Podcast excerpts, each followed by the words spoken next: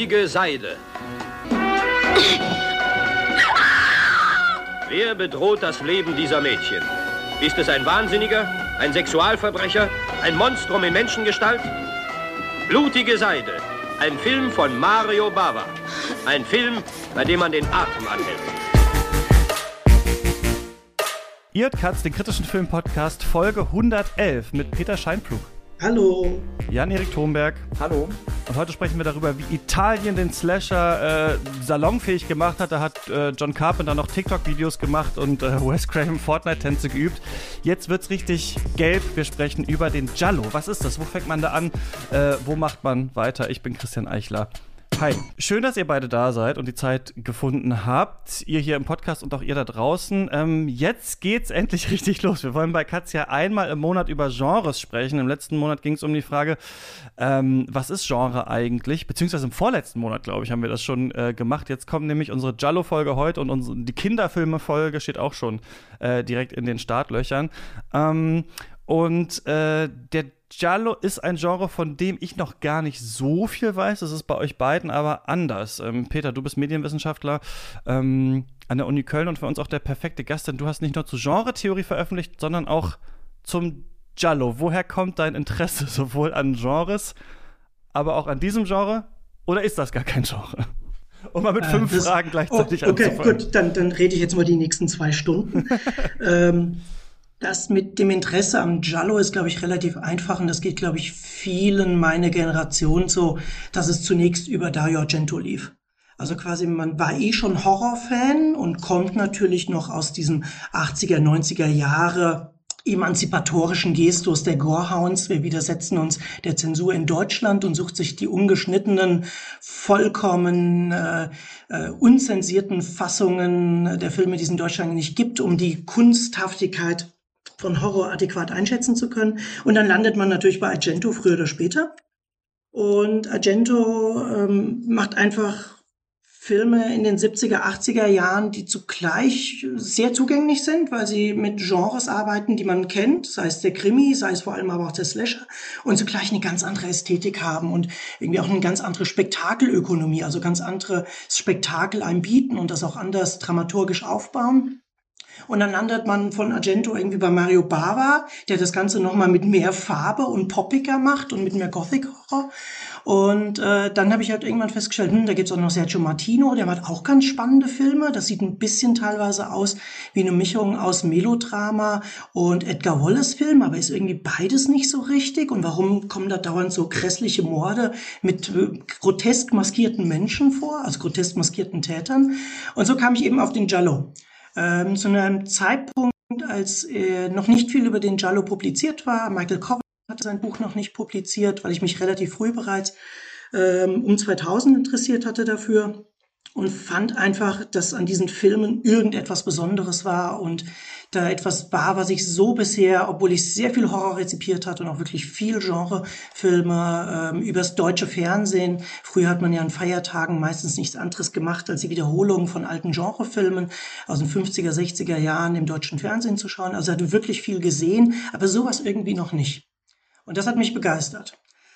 Und warum ausgerechnet Genre? Das Weiß ich ehrlich gesagt nicht. Wahrscheinlich würde meine Frau sagen, na ja, ich plane immer so viel und bin auch ein bisschen kontrollfreakig und will immer alles schön in Ordnung halten. Wofür sollte ich mich dann mehr begeistern als für Genre? Das ist die Struktur ähm, selbst, ja. Genau. Mhm. Also um, um die Frage, wie kann man äh, die Welt ordnen? Äh, wie kann man irgendwie Konventionen erkennen? Wie kann man Gemeinsamkeiten zwischen ganz unterschiedlichen Phänomenen erkennen?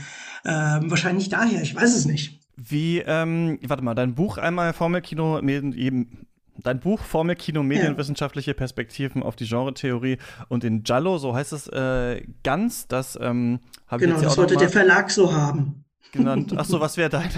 Wieso? Was hattest du überlegt? Ich hatte, bei mir ist es glaube ich nur Formelkino, das wollte ich auf jeden Fall drin haben, äh, weil es ein wichtiger Aspekt war für meinen Ansatz. Und dann hieß es, glaube ich, einfach nur äh, die Genre-Theorie und der Giallo. Und dann mhm. sagte Transkriptamis, nein, nein, nein, da muss Medienwissenschaft vorkommen, sonst verkauft sich das nicht. Machen das Sie irgendwas man, ja. mit Medienwissenschaft. das ist der, das ist das, was immer zieht, ja, an den, genau. äh, den genau. Buchmärkten, das wissen wir. Also, also geschrieben, ja. ja. Nee, sag du noch kurz. Geschrieben war es wirklich nur als Genre-Theorie unter Giallo. Mhm. Jan-Erik, du hast es ja äh, gelesen und dich natürlich auch hier reingegraben in äh, dieses Genre für uns und äh, die Sendung. Wie ist das denn bei dir? Hast du eine Historie irgendwie äh, mit dem Giallo? Ich kann tatsächlich relativ genau sagen, wann mein Interesse mit dem äh, Giallo äh, und dem italienischen Horrorfilm eigentlich begann. Das war in meinem filmwissenschaftlichen Studium. Es müsste im Master gewesen sein und wir hatten den Filmwissenschaftler Daniel Ilgner zu Gast, der äh, bei uns an der Uni der einen Vortrag gehalten hat äh, im Rahmen einer äh, Vorlesung, die mein damaliger äh, Chef und der Filmwissenschaftsprofessor Bernhard Groß gehalten hat. Es war ein Gastvortrag und es ging äh, erstmal im Allgemeinen um das italienische Nachkriegskino und sein Vortrag drehte sich eben um den italienischen Horrorfilm und ich fand diesen Vortrag, es war zu Black Sunday von äh, Mario Bava, fand ich sehr ergiebig, die Themen, die dort angesprochen wurden. Und ähm, da ging es dann um die, die Historizität, äh, die dort äh, praktiziert wird im italienischen Horrorfilm. Da ging es um die Ver Beschäftigung mit der Vergangenheit, um die Verknüpfung von Vergangenheit und Gegenwart. Zu der Zeit äh, hatte, hatte ich mich sehr interessiert für die Inszenierung von Zeit im Film und da erschien mir das besonders ergiebig. Und dann habe ich mich erstmal weiter mit der Filmografie von Mario Bava beschäftigt, stieß dann auch irgendwann auf Dario Argento ähm, und beschäftigte mich dann äh, ab diesem Zeitpunkt eben aufgrund dieser, äh, erstmal unter dieser Frage der Zeitstrukturen, die in diesen Filmen praktiziert werden und auch der Inszenierung von Gewalt, ähm, die damit zusammenhängen, immer wieder mit dieser Art von Kino. Und war jetzt sehr äh, froh tatsächlich, mich für dieses Format dann noch einmal äh, tiefer reingraben zu können. Ja. Ja, cool. Ähm, bei mir war das so, dass ich natürlich vom Jallo schon immer gehört habe und ich auch das Gefühl habe, das ist so eine Sache, die so nach der Grenze zur Cinephilie relativ schnell auf einen wartet. Selbst heute, selbst viel jüngere ähm, Filmfans, äh, denke ich, interessieren sich noch dafür. Es gibt immer noch irgendwelche Festivals, auf denen äh, Jallo, Jali gezeigt werden. Und ich hatte aber trotzdem nie so richtig viel Zugang dazu und habe mich jetzt auch gefreut, äh, mich damit mal zu beschäftigen. Und ich kann, was ich glaube, Peter, du hast das schon so ein bisschen angesprochen, ganz am Anfang. Ich finde, dass diese Filme äh, ziemlich unverkennbar auf der einen Seite sind, aber andererseits auch sehr zugänglich. Das fand ich ganz angenehm. Mhm. Es sind natürlich auch Populärfilme, das äh, merkt man dann auch, aber es ist nicht so, finde ich, dass man äh, die schaut oder diese äh, frühen oder bekannten äh, Jolly und so das Gefühl hat, ich verstehe gar nicht, was hier der Reiz ist oder ich raff nicht, was hier vor sich geht oder so. Sie sind dann, finde ich, doch auch tiefgründiger vielleicht, als man auf den ersten Blick denkt, aber ähm, es ist nicht so, dass man davor ähm, so viel Respekt oder Angst oder sowas haben muss, glaube ich, diese, ähm, diese Filme zu schauen. Das war mir hier schon relativ früh aufgefallen, ja. ja dafür gibt es, glaube ich, zwei sehr äh, gute Begründungen. Die eine ist eben die, ne, der Giallo kommt ganz maßgeblich vom Kriminalfilm. Und egal wie eskapistisch ein Kriminalfilm sein mag, das Publikum erwartet im Regelfall, dass irgendwie er so weit logisch aufgebaut ist, dass man sich nicht total betrogen fühlt, wenn am Ende jemand als Täter entlarvt wird, mhm. mit, auf den man niemals hätte schließen können. Also diese Filme, in denen sie doch noch in der Tradition des Kriminalfilms, der Kriminalerzählung stehen, bemühen sich ums Erzählen. Das muss man tatsächlich sagen.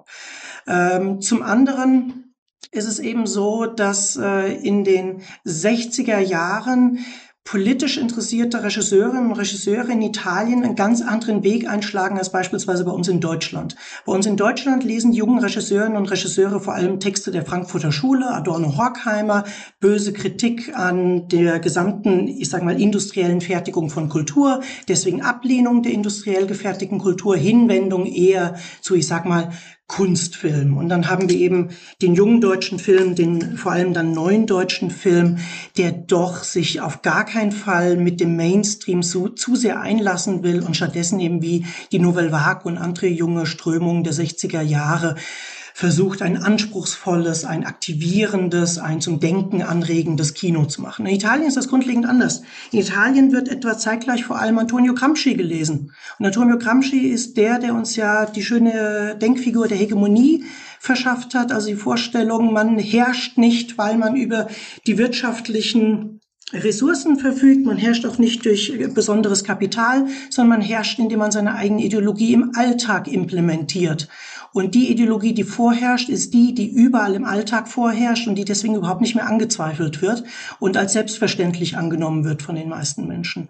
Und das führt dazu, dass alle die Gramsci-Folgen ums Verrecken nie äh, Kunstfilme machen würden, sondern stattdessen sagen, wir müssen in der Alltagskultur unsere Kritik an Gesellschaft mhm. und unsere, äh, ich sag mal, unsere äh, politischen Ideen einbringen. Und das heißt, diese Regisseure und Regisseurinnen in den 60er, 70er Jahren in Italien machen eben Mainstream-fähige Genrefilme, die aber sowohl künstlerischen als auch politischen Anspruch haben.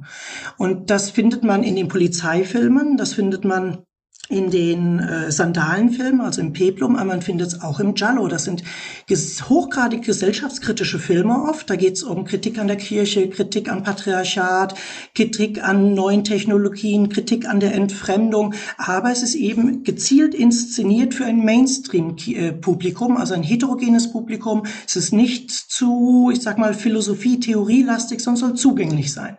Und das ist so eine, so eine besondere Reiz meines Erachtens dieser Filme. Die sind wirklich für ein heterogenes Mainstream-Publikum gedacht, das sich nicht zu sehr anstrengen Film, will beim Filme gucken, aber sie wollen dabei ganz viel. Und sie wollen ganz viel an Kritik eben, auch an Gesellschaftskritik äußern. Und das macht meines Erachtens nach die Filme bis heute sehr, sehr anschlussfähig und sehr interessant, weil auch einfach viele Themen, die in den Filmen aufgegriffen werden, Kritik äh, an Maschismen, äh, Kritik an der Unterdrückung der Frau, Kritik an der Frage, ob die Technik unser Leben übernimmt und uns auf ganz absurde Vorstellungen über Welt führt. Äh, Kritik an der Frage, wie wollen wir leben und welche ich sag mal, welche, welche Ordnung, welche Horizonte eröffnen uns Politik und Kirche? All das sind ja Fragen, die haben wir bis heute ja nicht aufgegeben. Die prozessieren wir teilweise anders, aber wir prozessieren sie immer noch. Und das macht die Filme, glaube ich, heute politisch immer noch genauso spannend und in vielerlei Hinsicht bereichernd wie vor eben, was sind das jetzt, 50, äh, 60 Jahren. Mhm. Ja, kommen wir natürlich auch noch zu diesen einzelnen Fragestellungen bei diesen drei Filmen. Jan-Erik, ein bisschen haben wir jetzt schon gehört, aber du hast auch noch mal äh, ein bisschen was vorbereitet, um uns noch mal zu sagen, was ist denn hier Jallo eigentlich überhaupt so genau? Genau, also ähm, da könnte ich jetzt einmal kurz, nur ganz kurz einführen. Ähm, der Giallo ist eine Stilrichtung, eine Strömung, ein Genre, wie auch immer man es nennen möchte, aus der äh, aus dem italienischen Kino. Seine Hochphase wurde ähm, immer wieder im Diskurs festgelegt auf Ende der 60er bis ähm, äh, ungefähr Mitte, Ende der 70er Jahre. Ähm, dort äh, wurden auch die meisten Jallos produziert. Äh, dort hatten die Jalli äh, die höchsten Budgets, äh, erreichten das meiste Publikum und nach einer Weile, so etwa ab Ende der 70er, in den 80er Jahren, nahm die Popularität dieses Genres ab. Äh, man hatte es in Italien dort tatsächlich auch mit einer Richtung zu tun, die wirklich, ähm, es wurde schon angesprochen, wir hatten das mit Mainstream-Kino zu tun, das tatsächlich in einer Form der Massenproduktion hergestellt wurde. Ähm, man orientierte sich zu Beginn, ähm, äh, Peter, in, in deinem Buch äh, unterscheidest du ja zwischen der Krimi-Formel und der Psycho-Formel. Am Anfang hatten wir es noch mit Filmen zu tun, die sich sehr stark an der Krimi-Tradition orientieren, sicherlich auch an den Edgar Wallace-Adaptionen aus Deutschland und sich mehr um äh, sich mehr eigentlich in diesen Konstruktionen noch ähm, äh, mehr noch in diesen Konstruktionen arbeiten. Und später haben wir es dann deutlich mehr noch mit Psychothrillern zu tun. Also je mehr wir in die 70er Jahre kommen. Ähm, der Genrediskurs äh, rund um den Giallo hat eigentlich ähm, folgende Elemente immer wieder als ähm, wiederkehrende Komponenten bezeichnet. Wir haben es äh, häufig mit äh, einem Mörder mit schwarzen Handschuhen zu tun. Wir haben es mit Hobbydetektiven zu tun, die besser vorankommen als die eigentlich dafür eingesetzten Institutionen. Wir haben ähm, Point-of-View-Einstellungen, die uns in den Blick des Mörders versetzen. Wir haben Filme, die äh, für ein, wie es auch schon angesprochen wurde, ähm, heterogenes breites Publikum produziert sind. Das heißt, sie müssen eine vielfältige Lesbarkeit gewährleisten. Deswegen changieren sie häufig zwischen Progressivität und Regressivität. Sie sind äh, eine Auseinandersetzung auch mit der Modernisierung, die zu der Zeit in Italien stattfindet. Sie sind Auseinandersetzungen mit den 68er Veränderungen der 68er Revolution. Sie bestehen auch äh, zu einem großen Teil äh, oder sie bezogen zu einem großen Teil ihren Reiz aus den Murder-Set-Pieces, die äh, als einzelne für sich stehende Spektakelsequenzen, ähm, die häufig Sexualität und Gewalt miteinander koppeln, inszeniert wurden. Der Einfluss des Giallo reicht bis heute. Also wir haben es natürlich einerseits dann äh, im Zuge des äh, Giallo, der dann auch irgendwann international rezipiert wird, mit der Herausbildung des amerikanischen Slasher-Films zu tun, der sich an, der sich natürlich zu diesem äh, Genre positionieren musste, aber es werden auch bis heute noch im Stil des Genres, beziehungsweise wie es eben auch im äh, Formelkinobuch von Diapeta formuliert ist, wir haben es bis heute mit Filmen zu tun, die eigentlich selber an der äh, Herausarbeitung eines Genrediskurses zum Giallo arbeiten und bestimmte dominante Lesarten vor allen Dingen bestätigen, die der Giallo über die Jahre bekommen hat. Äh, eine, eine besondere Seite der Filme, die ich schon hervorgehoben hatte, ist, dass die Filme auch häufig als Vergangenheitsbewältigung der italienischen Gesellschaft betrachtet werden. Ich denke, daraus äh, ziehen sie auch einen großen Teil ihres gesellschaftskritischen Wertes, dass sie sich eigentlich mit der Wiederkehr des Verdrängten, mit der Wiederkehr des Unterdrückten und damit eben auch zum Beispiel der politischen Vergangenheit eigentlich Italiens beschäftigen und Gewalt in den herrschenden Institutionen aufdecken, die seit dem Ende des Faschismus weiterhin einflussreich geblieben sind häufig wird als erster Film, als erster klarer Film der, der Strömung Giallo, äh, der Film, den wir auch heute besprechen, Blutige Seide bzw. Blood and Black Lace von Mario Bava äh, eingeschätzt von 1963. Das ist sicherlich dann auch eine gute Überleitung, um zu diesem Film überzugehen, denn ich finde, da haben wir es eigentlich mit einem Film zu tun, der an dem man genau nochmal sehr schön diese äh, grundlegend interessanten Ebenen äh, am Giallo, diese auch diese Widersprüchlichkeit, die wir dort teilweise haben zwischen dem progressiven und dem regressiven, vielleicht dem fortschrittlichen und dem konservativen. Ähm, und wer, äh, also das ist eigentlich eine interessante, ein interessanter Film, um diese Aushandlungsprozesse, diese gesellschaftlichen Aushandlungsprozesse, die in diesen Filmen stattfinden und sie auch wirklich interessant machen, wo man anhand dieses Films nochmal darüber sprechen kann. Ja, lass uns gerne äh, direkt mit dem loslegen und dann nochmal so äh, über das Genre an sich sprechen. Blutige Seide, Blood and Black Lace. 1964 habe ich, äh, hab ich mir aufgeschrieben, aber ähm, vielleicht äh, gibt es auch äh, widersprechende äh, Zahlen von Mario Bava. Es geht um eine ähm, Modelagentur. Äh, der Titel sagt uns ja schon, in der Modewelt ist irgendwas faul. Ne? Die Seide ist blutig. Ein Model wird ermordet von einem Killer, der sein Gesicht hinter einem weißen Tuch verbirgt. Und ich glaube auch schon die schwarzen Handschuhe trägt, oder? Kommen die später erst äh, dazu? Bin ich nicht ganz sicher. Ähm, niemand weiß, wer es gewesen sein könnte. Ähm, es wird ermittelt. Schließlich findet man aber das Tagebuch von Isabella, äh, dem Opfer, und da wird eben alles so aufgezählt, was in diesem Modeanwesen schief läuft und es vielleicht auch in Verruf bringen könnte. Also Drogenmissbrauch, eine geheime Abtreibung. Und auf einmal will, da gibt es so eine schöne Szene mit, glaube ich, so zehn Reaction-Shots, die wir äh, äh, sehen. Jeder und jede in dieser Agentur dieses Buch, dieses Tagebuch und äh, jede Person, die das hat, wird dann auch brutal ähm, umgebracht. Ähm, der Giallo haben wir auch schon gesagt, ist vom Kriminalfilm inspiriert, hat aber ja hier auch schon dieses äh, Thriller-Element, also im Gegensatz jetzt zu einem klassischen Tatort, wie wir ihn heute kennen. Der Mörder ist noch auf ähm, freiem Fuß, mordet noch. Ähm, und ich fand persönlich, als ich das gesehen habe, ganz, ganz interessant, dass wir hier in diesem Film nicht so eine klare Hauptfigur eigentlich haben. Das kennen wir natürlich aus dem Slasher-Film später auch, wobei ja meistens das Final Girl so ein bisschen die Hauptfigur da äh, ist, sondern dass wir hier so eine direkt so eine Art soziologisches Erzählen haben.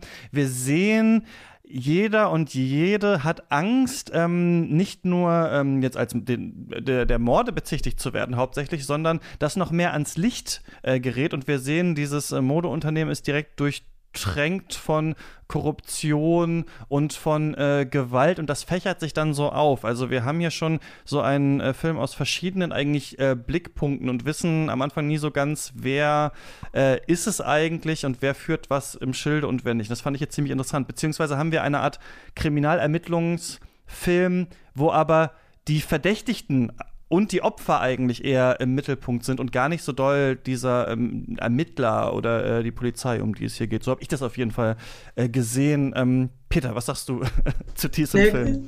Also tatsächlich diese Szene, wenn äh, die eine Figur, das eine Model, äh, dieses äh, Tagebuch findet und dann kommen die Reaction-Shots in Großaufnahme und fast jeder, der im Raum ist, wird einmal gezeigt, man weiß, oha, da steht irgendwas drin, was keiner wissen soll. Und daraus entsteht ja die besondere Dynamik, dass im Grunde genommen alle um ihre Geheimnisse, und es sind ja große Geheimnisse für die damalige Zeit, also es geht irgendwie um außerehelichen Sex, es geht darum, dass der Unfalltod des äh, Besitzers dieser Modelagentur gar kein Unfalltod war, es geht um Drogensucht, es geht um Abtreibung, also da werden im Grunde genommen schon so ganz große Skandalthemen für die 60er Jahre im katholischen Italien aufgezogen. Äh, und indem eben alle versuchen irgendwie ihre Geheimnisse zu schützen, entsteht eigentlich, und es ist aber war nicht so selten, ähm, so eine Dynamik, dass äh, im Grunde genommen alle gegeneinander arbeiten. Und in dem Moment braucht man eigentlich keinen großen Ermittler mehr und äh, auch keine einzelne Hauptfigur, die irgendwas herausfindet, weil in dem alle aus Egoismus und äh, Egozentrismus gegeneinander arbeiten, entsteht einfach eine Dynamik der gegenseitigen, äh, ich sag mal, Auslöschung des, des gegenseitigen Tötens. Das ist ja noch extremer in Bay of Blood, im Blutrausch des Satans oder wie er in Deutschland hieß, der ja im Grunde genommen nur davon handelt, dass alle sich gegenseitig umbringen, um sich zu bereichern. Ähm, oder ist auch ganz ähnlich in Five Dolls von August Moon von Mario Bava, in dem es auch darum geht, dass alle aus Gier und aus Neid im Grunde genommen sich gegeneinander arbeiten, bis am Ende fast alle tot sind. Also bei Bava kommt es tatsächlich, so habe ich es wahrgenommen, sehr, sehr oft einfach vor, dass die Figurenkonstellationen von vornherein so angelegt sind, dass alle gegeneinander arbeiten und man gar keine andere Figur mehr bräuchte, die da irgendwie eine Ermittlung oder Dynamik reinbringt. Und der Kriminalfilm bietet sich natürlich einfach sehr an für eine Erforschung des breiten Spektrums der Gesellschaft, weil dadurch, dass Indizien gesammelt werden müssen, dass äh, Täter entweder identifiziert werden müssen oder Verdächtige eben äh, als Täter ausgeschlossen werden müssen, muss eben ihr Leben durchleuchtet werden. Und das heißt eben, dass ihre Lebensbedingungen, dass ihre Berufe, dass ihre Einstellungen, ihre moralischen, ethischen Vorstellungen, also im Grunde genommen alles, was zum Leben im weitesten Sinne gehört, wird durchleuchtet. Und darüber kann man natürlich wunderbar in der Kriminalerzählung einfach so ein ganz, ganz breites Spektrum von Gesellschaft abdecken und analysieren und zugleich sehr unterhaltsam präsentieren. Ja, ich äh, finde auch, dass äh, gerade bei diesem Film nochmal wir sehr stark eigentlich eine sehr ähm, ästhetisch schlagkräftige Verbindung zwischen einem äh, Affektkino, das für ein heterogenes Publikum konstruiert ist, und einem soziologisch-politischen Interesse eigentlich haben. Das ist ein Film, der sich für die Gewalt, die aus dem Ensemble hervorgeht, aus dem gesellschaftlichen Ensemble hervorgeht, eigentlich interessiert. Wir haben es bei dem Film sehr häufig auch mit äh, Einstellungen zu tun, wo wirklich die Breite des Bildes ausgenutzt wird, um zu zeigen, wie positioniert sich eine Gruppe zueinander, wie verändert die Bewegung eines Individuums die die Struktur, die die Gruppe eigentlich annimmt, die Art und Weise, wie sich in der Gruppe bewegt wird, wie kommuniziert wird. Also wir haben es mit einer sehr, finde ich, auch eben mit einem kritischen Potenzial verbundenen Verbindung aus politischem Kino und Affektkino zu tun. Und Jolly stellen eigentlich dann noch unter Beweis, dass wir es da nicht unbedingt mit einem äh, Widerspruch zu tun haben, sondern dass man sich gerade über die Mittel und Wege des Affektkinos sehr stark dann in das, was die Gesellschaft unterdrückt, in das, was die Gesellschaft eigentlich verdrängt hat, ähm, dass man sich damit dann mehr beschäftigen kann. Und das haben wir ja hier wirklich, also wir haben es ja hier, ähm, das äh, hattest du ja auch schon angesprochen, Peter, eigentlich mit einem durchleuchtenden Film zu tun, der sich fragt, was ist eigentlich die Funktionsweise dieser Institution, was steht hinter dieser Institution und so wie es der Film ja auch letztendlich immer weiter durch seine verschiedenen Murder-Set-Pieces hindurch dann herausarbeitet. Hier geht es die ganze Zeit eigentlich um Machtfragen, hier geht es die ganze Zeit um Geldfragen, ähm, und das stellt sich dann ja auch letztendlich ähm, als eigentlich die primäre Triebkraft dieser ganzen filmischen Konstruktion heraus, dass wir es mit Figuren zu tun haben, die eigentlich nur immer im Hinblick auf die Maximierung ihres eigenen Profites oder das eigentlich die Maximierung des Geldes eigentlich handeln. Mit Ausnahme der Täterin vielleicht, der ich ihre Liebe ernsthaft abnehme.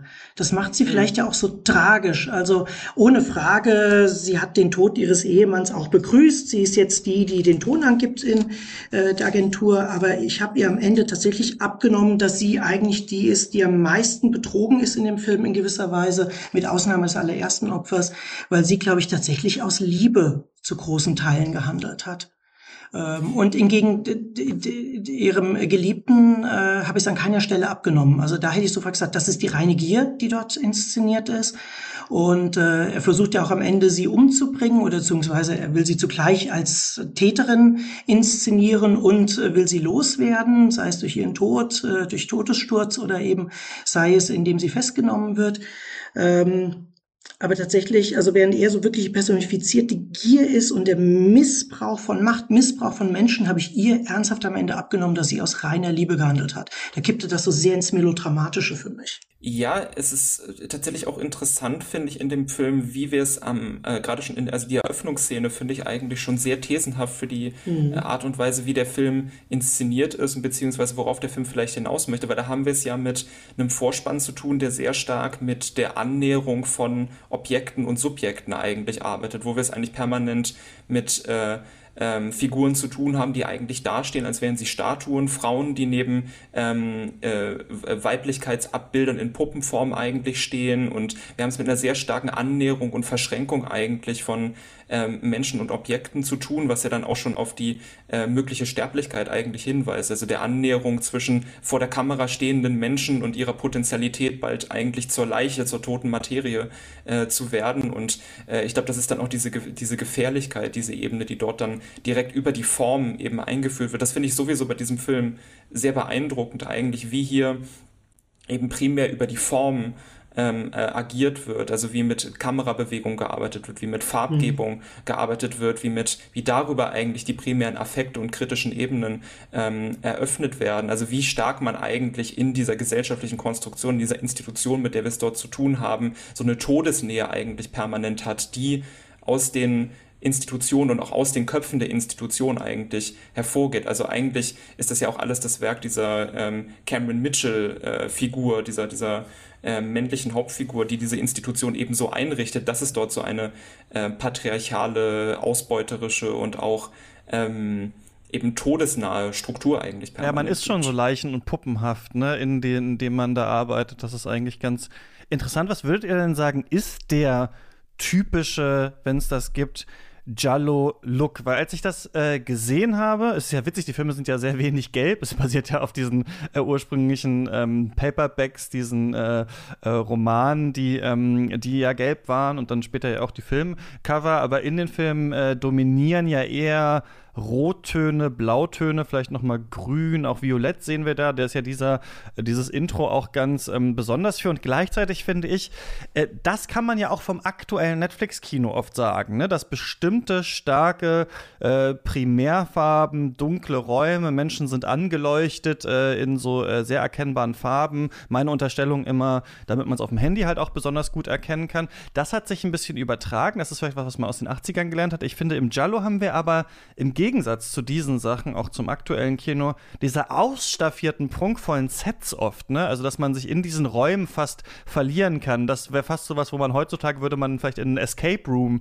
äh, gehen, der so aussieht wie so ein äh, Giallo-Film, dass man nicht genau weiß, wo steht der Mörder, ist er jetzt hinter einer Puppe und so. Was ist so dieser spezielle äh, Look neben den sehr interessanten Kamerabewegungen, auf die wir auch kommen können, für den der Giallo so ähm, für euch steht? Also ich glaube, der Look von blutige Seide wäre meines Erachtens auch nicht so typisch für den Giallo. Ähm, weil einfach das ist, das ist Mario Bava. Ähm, es wurde mal schön von einem Kritiker gesagt, im Grunde genommen ist dieser Film mit Farbe ausgeleuchtet, wie wenn er als Schwarz-Weiß-Film gedreht worden wäre. Mhm. Also die Hakenkontraste, die man im Schwarz-Weiß-Film kennt, die man auch bei Bava wunderbar in die Stunde, wenn Dracula kommt, noch beobachten kann, wurden hier eben durch wirklich große Farbräume ersetzt, die sehr stimmungsvoll sind und die einem auch ganz viel an Gefühlsmanagement, an Affizierung vermitteln, weil eben diese dunklen, kühlen, eher mit Lebensfeindlichkeit assoziierten Blautöne Farbtöne ganz oft den etwas wärmeren Gelb- und Rottönen entgegenstehen und man dann schon befürchten muss, wann im Grunde genommen wird der blaue äh, Farbraum oder wann begibt sich das Opfer in den blauen Farbraum und wann ist dann vielleicht das letzte Gelb, das letzte Rot des Filmes, das noch vorkommt, das Blut. Ähm, so wie ich die Jolly wahrgenommen habe, äh, ist das tatsächlich, kommt das meines Erachtens nicht so sehr vor, sondern eher die Farbgebung, wie sie dann in, ähm, na, wie heißt er denn, in The Bird Whistle Crystal Plumage, das Geheimnis der schwarzen Handschuhe vorkommt von Argento, also eine deutlich, ich sag mal, nicht unbedingt naturalistischere Farbe, aber eine etwas realistischer wirkende Farbgebung, bei der sehr viele einzelne Akzente gesetzt werden. Wir befinden uns immerhin dann in den 70er Jahren. Das heißt, es gibt poppige Grüntöne, es gibt poppige Rottöne, es gibt ganz viel poppige Gelbtöne und es gibt meistens auch eine sehr klare Dramaturgie. Das werden wir vielleicht nachher bei Argento besprechen, wie sehr deutlich da der, die Farbe Gelb eingesetzt wird im Film. Um immer wieder dramaturgisch wichtige Momente zu markieren. Aber es sind nicht diese großen, spektakulären Farbräume, wie sie Bava inszeniert, meines Erachtens. Äh, da würde ich zustimmen. Also mich hat das auch tatsächlich bei der erneuten Sichtung dieses Films verwundert eigentlich, wie man äh, im Nachhinein ja auch anscheinend im Genrediskurs zum Giallo davon ausging, dass man es hier mit einem äh, prototypischen Beispiel eigentlich zu tun hat. Also das ist ein Film, der äh, offenbar ja auch sehr populär war, der ähm, einen, einen gewissen großen Erfolg hatte, der eine äh, größere Rezeption hatte und wahrscheinlich gerade wegen dieser größeren Rezeption als primäres Beispiel dieses Filmgenres angenommen wurde und bis heute so rezipiert wird, obwohl er eigentlich dort eher rausfällt. Und das ist äh, durchaus interessant und ich würde eben auch äh, Peter zustimmen, dass wir es eigentlich bei vielen Jolly ähm, mehr eben mit der von dir eben schon beschriebenen Farbgebung zu tun haben. Also dass wir es eigentlich mit Filmen zu tun haben, die einen gewissen Realismusanspruch vorgeben und inszenieren, um dann auf der Basis dieses Realismusanspruches aber ihre Irritationen platzieren zu können. Also die versuchen erstmal eine Realität konkret fassbar zu machen und zu beschreiben, eine Realität, in der auch wir es gerade mit einem gerade das urbane Publikum, das diese Filme rezipiert, sich auch wiederfinden kann, um dann aber eben diese Wirklichkeit auch zu verfremden, zu verzerren, äh, zu übersteigern mit ganz gezielten Inszenierungsideen. Ich würde teilweise noch ergänzen, ähm, Tim Lucas in seinem absolut großartigen, monumentalen, mehrere Kilo schweren Mario Bava Buch ähm, hat ausgeführt, dass erstaunlicherweise, ähm, und das deswegen erstaunlicherweise, weil heute Blutige Seide immer als der erste, in Anführungszeichen, richtige Giallo genannt wird, dass Blutige Seide eigentlich auf den meisten Märkten, auch dem italienischen Markt, unter den Erwartungen weit zurückgeblieben ist.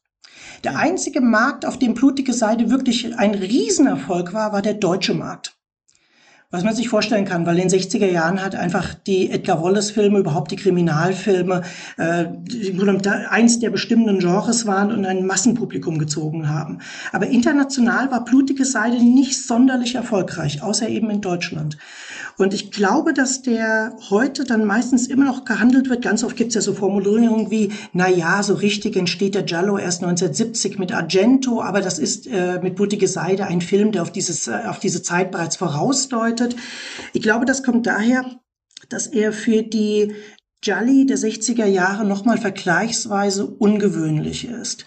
Und das liegt vor allem daran, dass er eben diese ganz starken Gothic-Horror-Anteile hat. Also er ist ein Kriminalfilm, aber schauen wir uns das Setting an. Das ist diese Modeagentur irgendwo im Nirgendwo. Man könnte nicht mal genau sagen, wo es liegt, aber ein unheimlich pompöses, barockes Anwesen. Wir haben dieses Antiquariat, das vollgestellt ist mit uraltem Zeug. Wir haben das Anwesen ähm, der verarmten Adligen. Also sind alles so sehr abgelegene, alte, barocke Bauten, wie wir sie auch im Gothic-Horror finden können. Wir haben die Nebelschwaden. Wir haben mit der Farbdramaturgie im Grunde genommen so etwas ähnliches wie die harten Kontraste des Gothic Horror.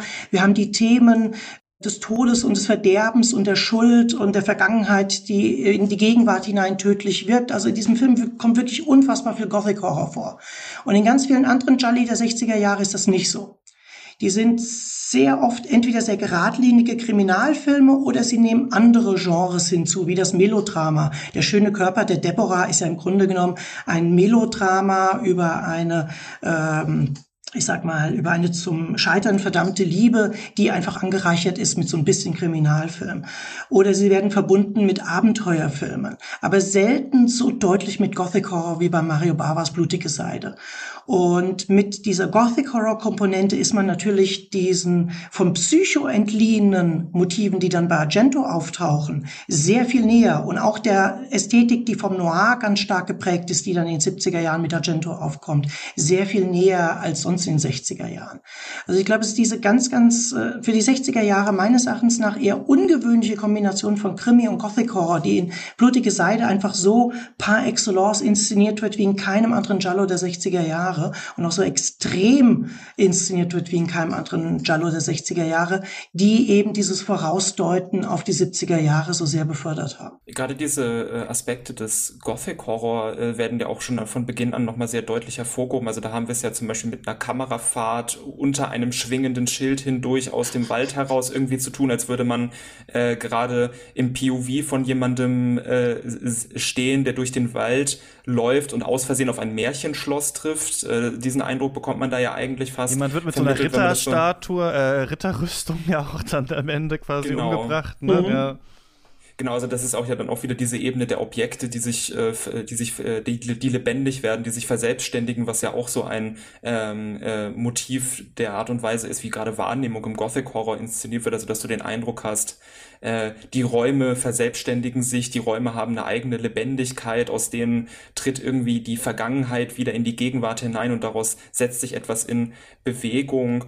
Wir haben dann auch diese Inszenierung von ähm, äh, dem ersten Mord im Wald, wo wir es ja mit einer direkten Verbindung der Gewalt des gewalttätigen Subjekts mit einer Zunahme von Wind zu tun haben. Also auch da der, der Wind, der durch den Wald fegt, wird direkt kombiniert mit der Bewegung des Mörders. Also äh, wir haben als eigentlich mit einer fast äh, wirklich überhöhten Form der Gewalt zu tun, die sich wie der Wind durch die Bäume eigentlich bewegt und so allumgebend ist und repressiv wirkt.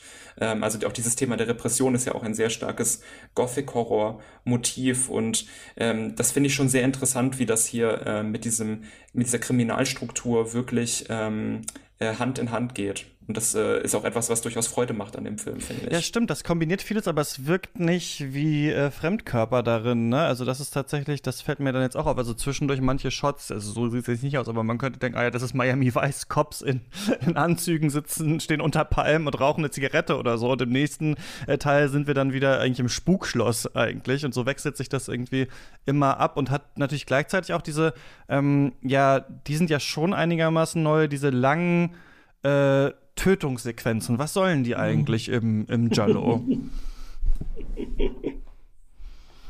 Ja, wer antwortet jetzt darauf?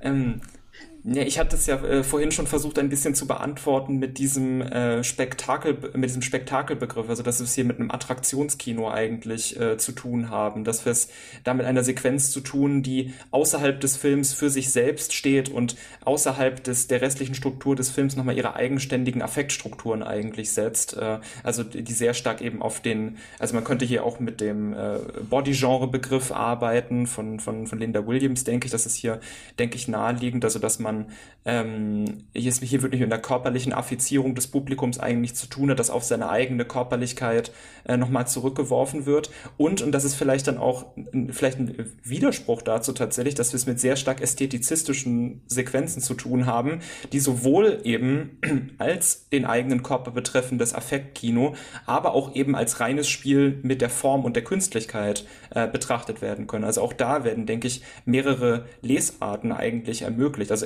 entweder man liest es wirklich als reines Spiel mit der, mit der Form und der Künstlichkeit oder eben als direkt den Körper betreffendes Affektkino. Ja, und wenn man sich den äh, Gothic Horror der frühen 60er Jahre, den ja Bava ganz maßgeblich mitgeprägt hat, mit I Vampiri, der Vampir von Notre Dame, gilt als der erste Nachkriegs-Horrorfilm in Italien, bei dem er zusammen mit Riccardo Freda gemacht hat, dann äh, die Stunde, wenn Dracula kommt, ist der Film, der so mega erfolgreich ist, dass danach jahrelang in Italien in den, in den 60er Jahren Gothic Horror inszeniert wird. Und wofür diese Filme im Ausland vor allem berühmt waren, war eben ihre Tabuthemen und waren ihr sehr drastischen Gewaltdarstellungen und ihre sehr drastische Verquickung von sexualisierter Gewalt, überhaupt von Sexualisierung äh, der Opfer. Und das äh, ist natürlich im Horror, findet man ganz oft vor, aber nicht in dieser Drastik, in der es gezeigt wird. Ich meine, denken wir an den Anfang von Die Stunde, wenn Dracula kommt zurück, wenn der Hexe Asa diese Maske aufgesetzt wird. Und wir sehen aus ihrem, mit ihrem Point of View sehen wir, wie diese Maske aufs Gesicht gesetzt wird und dann mit einem großen Hammer festgeschlagen wird und aus allen Öffnungen der Masken fliegt, fließt das Blut, weil die Maske ist eben mit Dornen besetzt, die natürlich das Gesicht äh, äh, im Grunde genommen durchdringen ganz fallisch. Und äh, das ist einfach eine Art drastische Gewalt, die man sonst zu der Zeit in Horrorfilmen so nicht ohne weiteres gesehen hat. Und das übernehmen dann die Gialli bei Bava in Blutige Seide, stärker dann noch die Gialli der 70er Jahre, die übernehmen eben aus diesem italienischen Gothic Horror sehr stark diesen Gestus. Wir verkaufen uns im Ausland auch, weil wir eben berühmt dafür sind, dass wir Tabuthemen ansprechen, dass wir ungewöhnlich sexualisierte Gewalt und ungewöhnlich drastische Gewalt anbieten.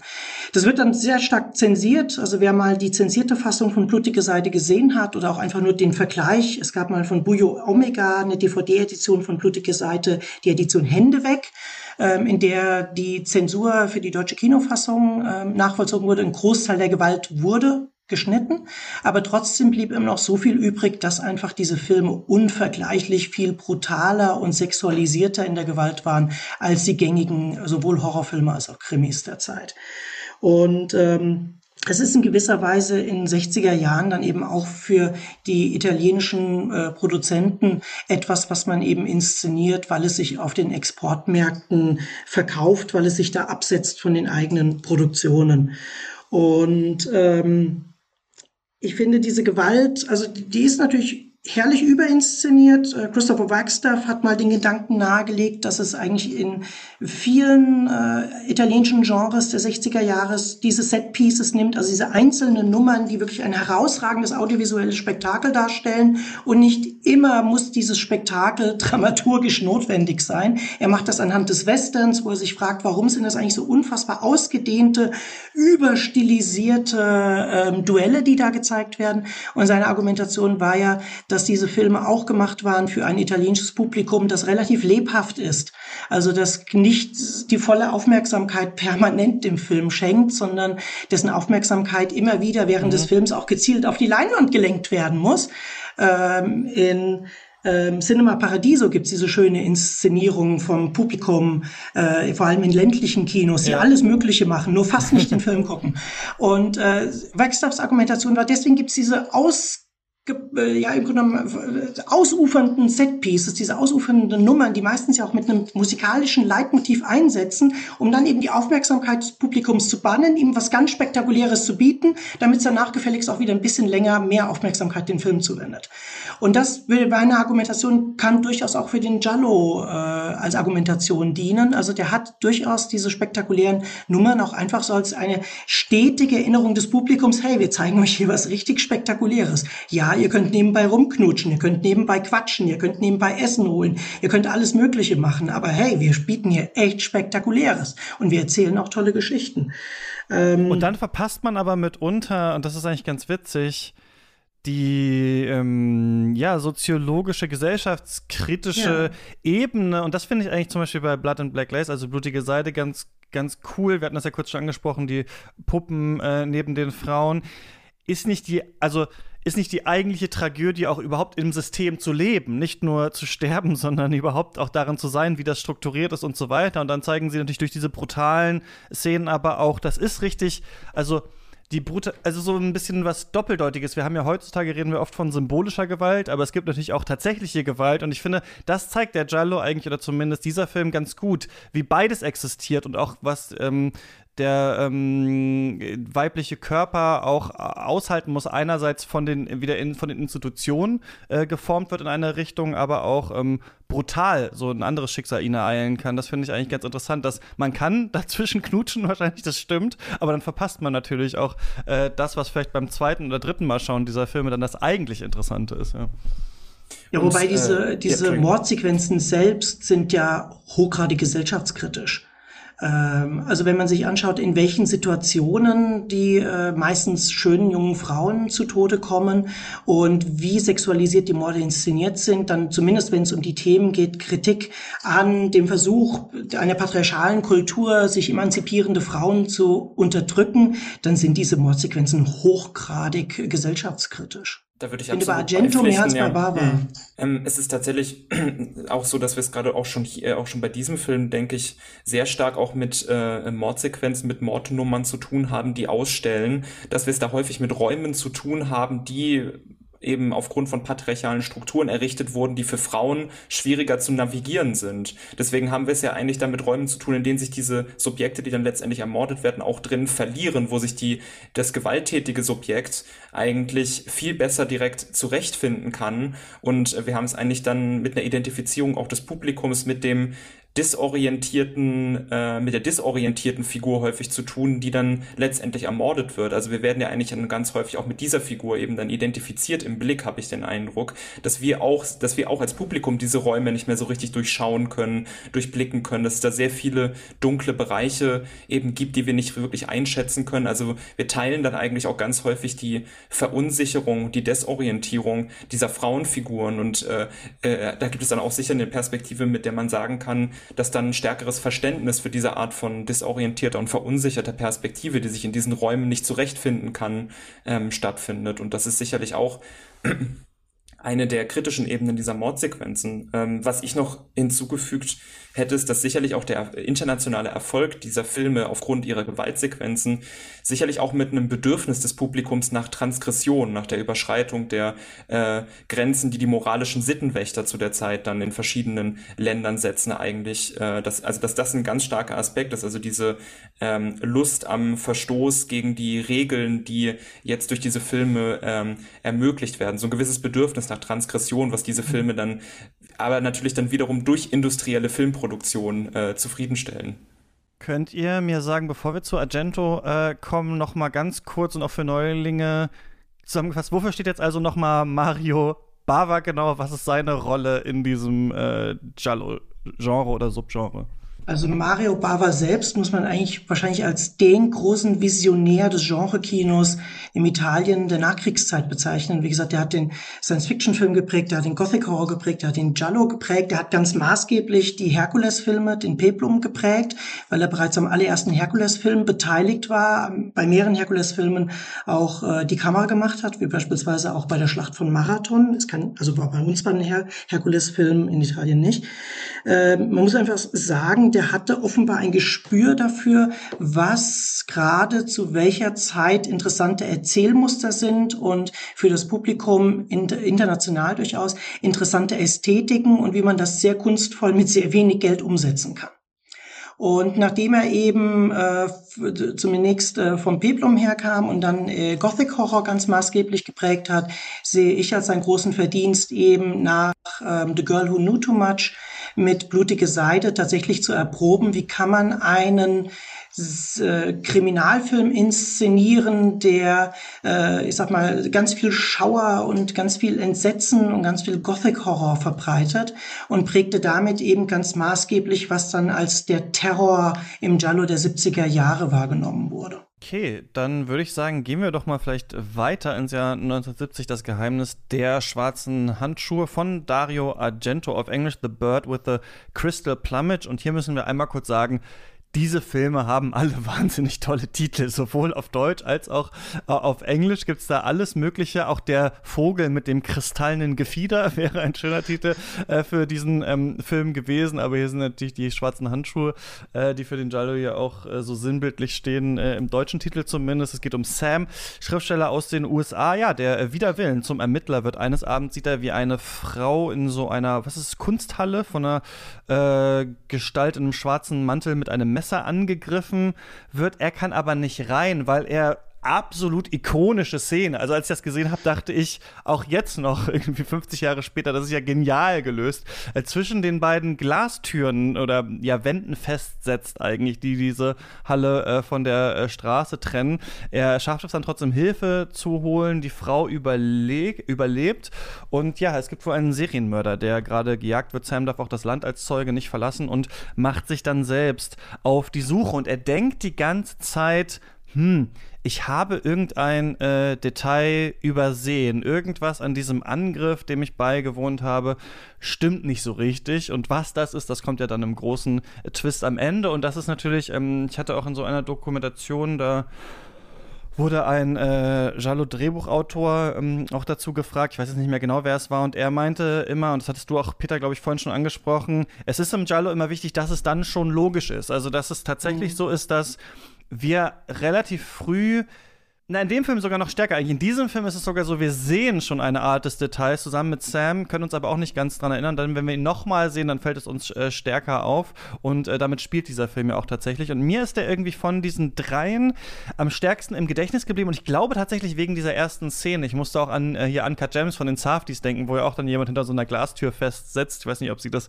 ähm, hier, also diese, diese, ähm, diese Idee auch sich hergenommen haben. Jemand kann sich nicht bewegen und sieht dann dieses ähm, Spektakel. So wie wir den Film sehen und nichts tun können, kann er auch nichts tun. Er sieht quasi auch diese Szene und dann merken wir am Ende, stimmt etwas nicht. Was kann man jetzt sagen, wenn wir gerade schon Bava besprochen haben? Wie nähert sich jetzt Argento diesem Genre? Er ist ja so der große äh, Giallo-Vertreter, der bis heute ja noch welche dreht. Genau, ja, wir könnten im Grunde genommen sagen, also auch er macht jetzt erstmal einen Kriminalfilm. Ich wollte vorher noch ergänzen, man sieht bis heute eigentlich, wie sehr die Rezeption des Giallos von diesem Aspekt der spektakulären Gewalt geleitet ist, weil die Filme ganz oft als Subgenre von Horror klassifiziert werden. Und ich jetzt gerade bei der Sichtung äh, den Eindruck hatte, ich verstehe gar nicht, warum die als Horror klassifiziert werden, abgesehen von Blutige Seide. Ähm, weil eigentlich die meisten sind Kriminalfilme und Thriller mit eben sehr exzessiven Tötungsszenen, aber eigentlich gibt es da wenig, ich sag mal, konventionelle Horror ähm, äh, Komponenten.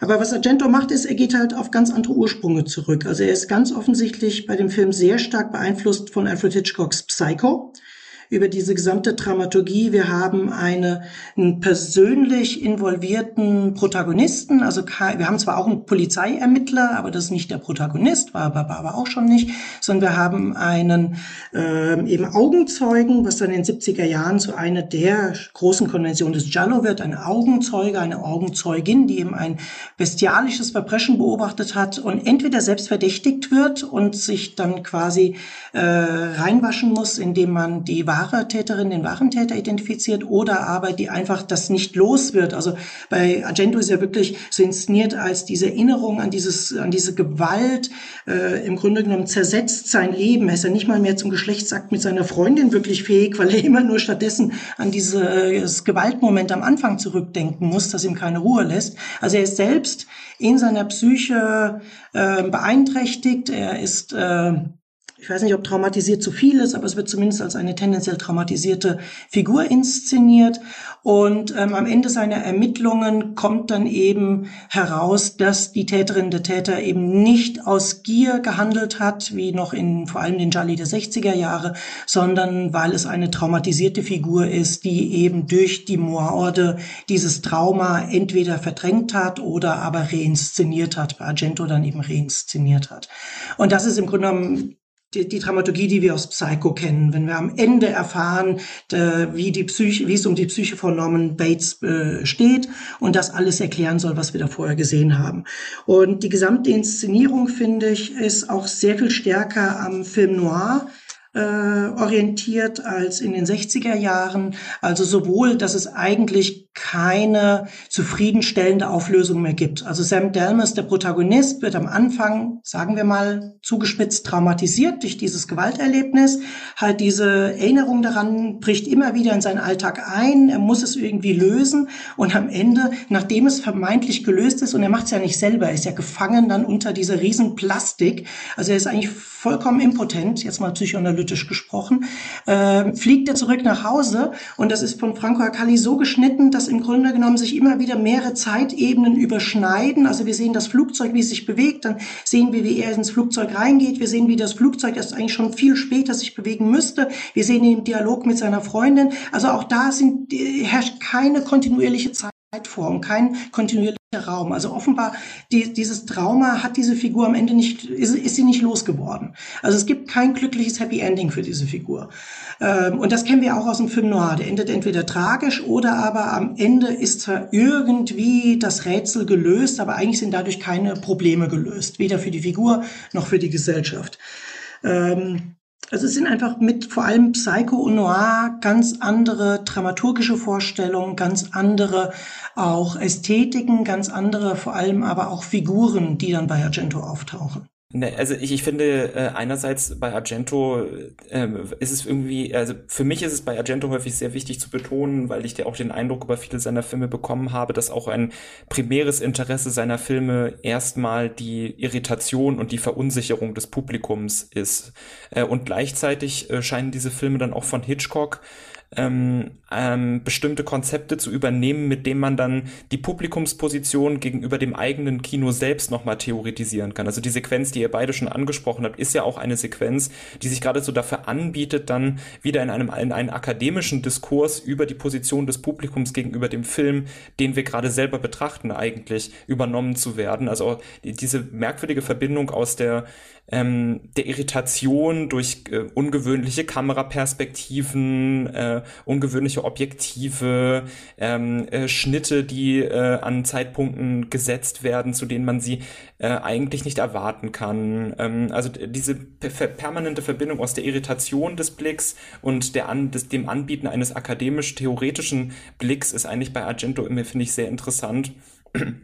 Und das zeigt sich äh, in diesem Film, finde ich, auch nochmal äh, äh, sehr prominent. Und ich finde, dass äh, gerade deswegen auch seine Filme, ähm, gerade seine Jolly, ähm, besonders, äh, besonders ergiebig sind, weil sie eigentlich immer äh, sowohl auf der Irritationsebene als auch auf der akademischen Ebene vor allem eben wieder über ihre Form arbeiten und Formfragen stellen und erstmal den Blick von uns auch auf ihre eigene Form und ihre Formentscheidungen lenken. Also wir haben es mit einem Regisseur zu tun, der auch sehr klar auf sich, auf sich und seine eigenen Entscheidungen und seine genuin eigenständige Perspektive ähm, aufmerksam machen möchte. Und daraus entstehen dann eben diese sehr ähm, teilweise auch reflexiv strukturierten Filme.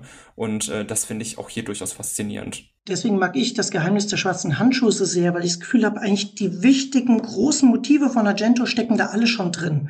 Also auch die sehr forcierte Inszenierung von Film, auch ich sag mal Genrefilm als Kunst, die äh, Engführung von Kameraarbeit mit Blicken auf die bildende Kunst, ähm, dieser wirklich in gewisser Weise ja einfach freche Kniff, dass uns am Anfang eigentlich schon alles gezeigt wird, aber wir aufgrund unserer eigenen Vorbehalte, unsere eigenen Sehgewohnheiten es nicht adäquat deuten können. Also sonst geht's ja wie Sam Delmers in dem Film. Wir können das am Anfang theoretisch, wir sehen alles, was wir sehen müssten.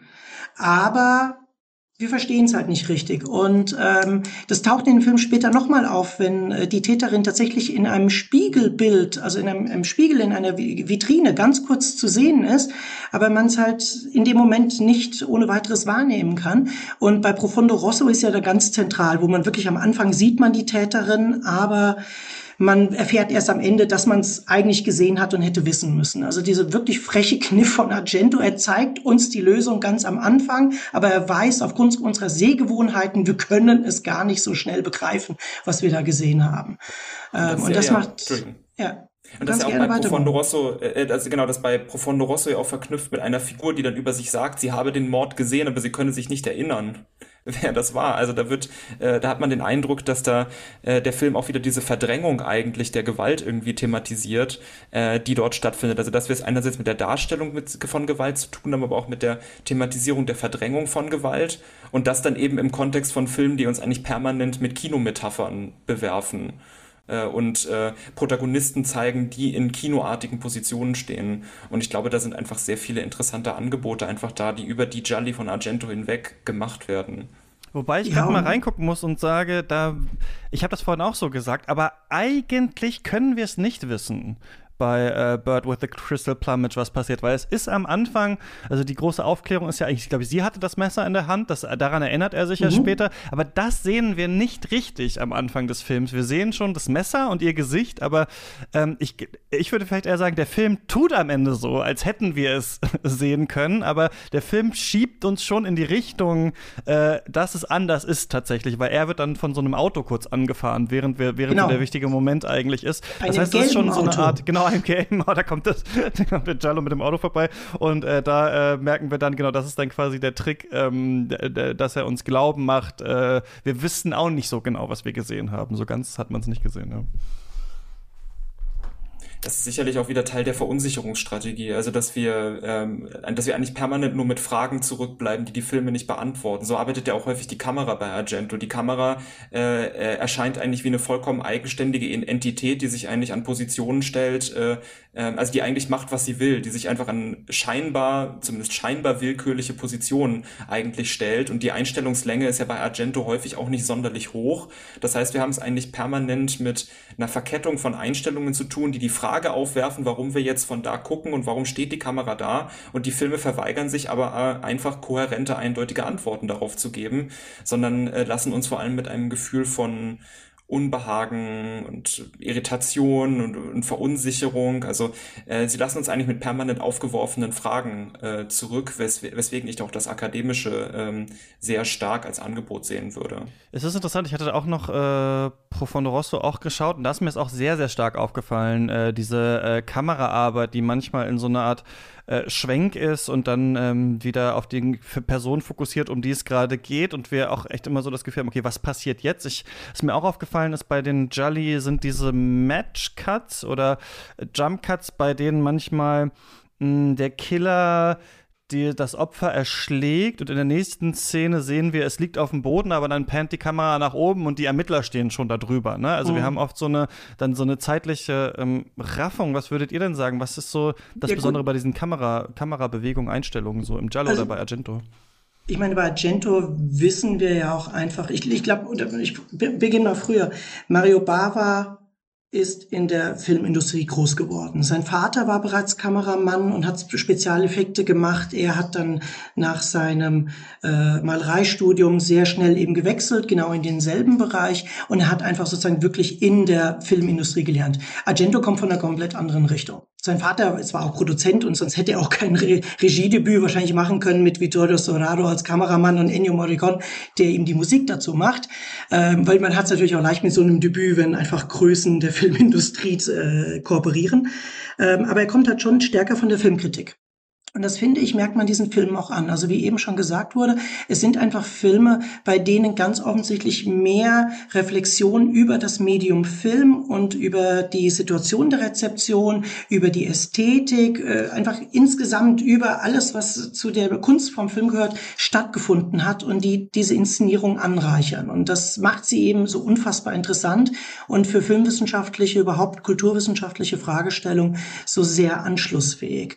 Und wir wissen natürlich auch, spätestens wenn wir Tenebre gesehen haben, dass Argento einfach sehr gerne zeigt, was für ungeheuerliche Kameraarbeit er sich ausdenken und mhm. umsetzen kann. Wir denken in Tenebre über diese legendäre Kranfahrt übers Gebäude drüber Unglaublich, die dramaturgisch ja. wirklich keine große Bedeutung hat, aber sie erzeugt einen kohärenten Raum und versetzt uns an eine komplett andere Situation, in der wir plötzlich neben dem Täter bzw. Täterin stehen. Und äh, das ist einfach sozusagen so, so ein Zeigewillen zu zeigen, was man eigentlich alles machen kann. Oder auch diese legendäre Kamerafahrt durch den Türspion, durch vermeintlich durch den Türspion, durch mhm. den Opera. Also er hat einfach so ein, offenbar so ein Zeigewillen und so ein Experimentierwillen, was man alles machen machen kann. Nur im Gegensatz zu Baba, der das durchaus auch hat, hier angereichert durch offenbar ganz viel metareflexives Denken bereits. Und äh, diese merkwürdigen Zeitstrukturen, die fügen sich natürlich in dieses, ich sage jetzt mal, Psychonarrativ. Also in dem Moment, in dem wir mit einer Figur eine Welt erfahren, die selbst bereits in einem gewissen Maße traumatisiert worden ist und Trauma wird eben meistens verstanden als etwas bricht Gewalt, als etwas Vergangenes bricht gewaltsam in die Gegenwart ein und die Kohärenz äh, der Gegenwart wird dadurch gebrochen. Ähm, das wird hier eben durch den Schnitt ganz maßgeblich uns vermittelt. Also genau wie diese Hauptfigur eben kein kohärentes, harmonisches, geordnetes Leben mehr wahrnimmt, weil es traumatisiert ist, gilt für Täter wie für äh, Amateurdetektiv. Genau so können wir diesen Film nicht mehr wirklich kohärent wahrnehmen. Also da wird uns genau die gleiche zeitliche Verunsicherung in der Rezeption aufgezwungen, die typisch ist für eben diese Art von Traumatisierung. Und ich finde, gerade von dieser Traumaebene kann man dann ja auch wieder auf die äh, gesellschaftskritische Ebene gehen und sagen, dass der Giallo eigentlich als äh, Strömung allgemein eigentlich an der These sich abarbeitet, dass wir es bei Italien im Allgemeinen mit einer traumatisierten Gesellschaft zu mhm. tun haben, in der zu jeder Zeit, in jedem Bereich der Gesellschaft, egal in welchem privilegierten Bereich man sich irgendwie räumlich gerade aufhält, egal wie viele Einrichtungsgegenstände man sich leisten kann, per, aus jeder Wand kann eigentlich die Vergangenheit wieder in die Gegenwart einbrechen, kann das Trauma sich wieder konkretisieren und die Gewalt jeder, kann jederzeit und überall an jedem Ort ausgeübt werden und sie kann auch von theoretisch jeder Person ausgeübt werden. Und ich glaube, das ist ja auch schon etwas, was bei Mario Bava, bei äh, Blutige Seite eine Rolle spielt, wenn wir es mit der Öffnung des Tagebuchs zu tun haben und wir zeigen erstmal nochmal alle Figuren, um nochmal zu betonen, es könnte wirklich jede Person in diesem Raum gewesen sein. Ähm, mhm. Also es war dann wahrscheinlich eine Person, aber theoretisch haben wir es mit einer Gesellschaft zu tun, wo es jeder sein könnte. Und ich glaube, das ist auch etwas, was Teil der Verunsicherungsstrategie auch bei Argento häufig ist, dass wir es eigentlich permanent dort äh, mit, mit einer Inszenierung von Gesellschaft zu tun haben, in der jeder Gewaltpotenzial in sich trägt, auch unsere ähm, Protagonisten. Und ich denke, da ist ja auch schon eine Hitchcock-Rezeption drin in der Verunsicherung unserer Position gegenüber den Protagonisten, dass denen selber Gewaltpotenzial eingeschrieben wird und ähm, oder selber Anfälligkeit für Gewalt eigentlich eingeschrieben wird. Genau. Die Jolly der 60er Jahre, soweit ich es wahrnehme, sind meistens gar nicht so blutrünstig und so brutal, wie Blutige Seite uns glauben machen will, während mhm. die meisten Jolly der 70er Jahre wirklich vergleichsweise brutal sind. Und ähm, das ist jetzt nicht nur, Michael Coven hat das mal herausgearbeitet, dass wenn man das Alter der Protagonistinnen und Protagonisten zurückrechnet, sind das fast alles Kinder, die entweder in den letzten Jahren des Faschismus oder aber im Zweiten Weltkrieg groß geworden sein müssen, also im höchsten im wahrscheinlichsten Sinne hochgradig traumatisiert von eben dem politischen Wechsel und dem Zweiten Weltkrieg. Ähm, aber zugleich sind die 70er Jahre in Italien halt auch nochmal eine Zeit, wo es zusätzliche Verunsicherung gibt, die äh, ganz eng mit Gewalt einhergeht. Also wir haben zum einen einen sehr viel radikaleren Feminismus als in Deutschland, was auch damit zu tun hat, dass er etwas später einsetzt, weil aufgrund der, äh, weil in Italien stärker die Klassenfrage erst gestellt wurde äh, im Kampf des Proletariats und dann erst die Frage nach eigentlich der Gleichberechtigung der Frau. Aber wir haben auch einen viel drastischeren linken Terror, Terror also die Roten Brigaden gehen einfach drastischer vor als bei uns die ERF. Und wir haben zudem Mafiagewalt, also Gewalt des organisierten Verbrechens. Und wenn man sich so Produzenten, Produzentinnen, also ich sage sind fast alles nur Produzenten, Produzenten und Regisseure und Drehbuchautoren der 70er Jahre mal im Interview anliest oder anhört, dann sagen die ja ganz oft, na ja, also wenn wir uns inspirieren lassen wollten, mit welchen Themen wir uns beschäftigen, dann musste man nicht nur die Zeitung aufschlagen, da stand so viel Gewalt drin, reale Gewaltverbrechen, was vor allem die Stadt natürlich betrifft, da brauchte man keine andere Inspiration mehr.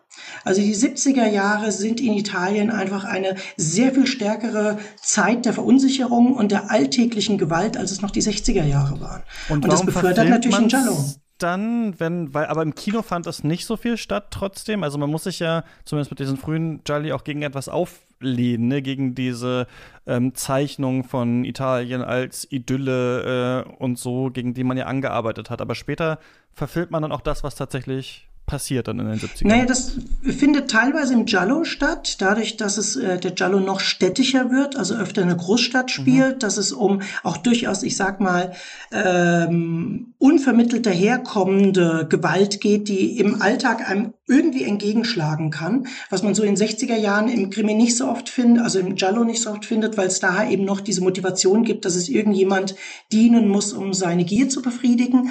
Und man findet es natürlich in 70er Jahren einfach ganz drastisch im Wechsel vom Italo-Western zum Polizeifilm.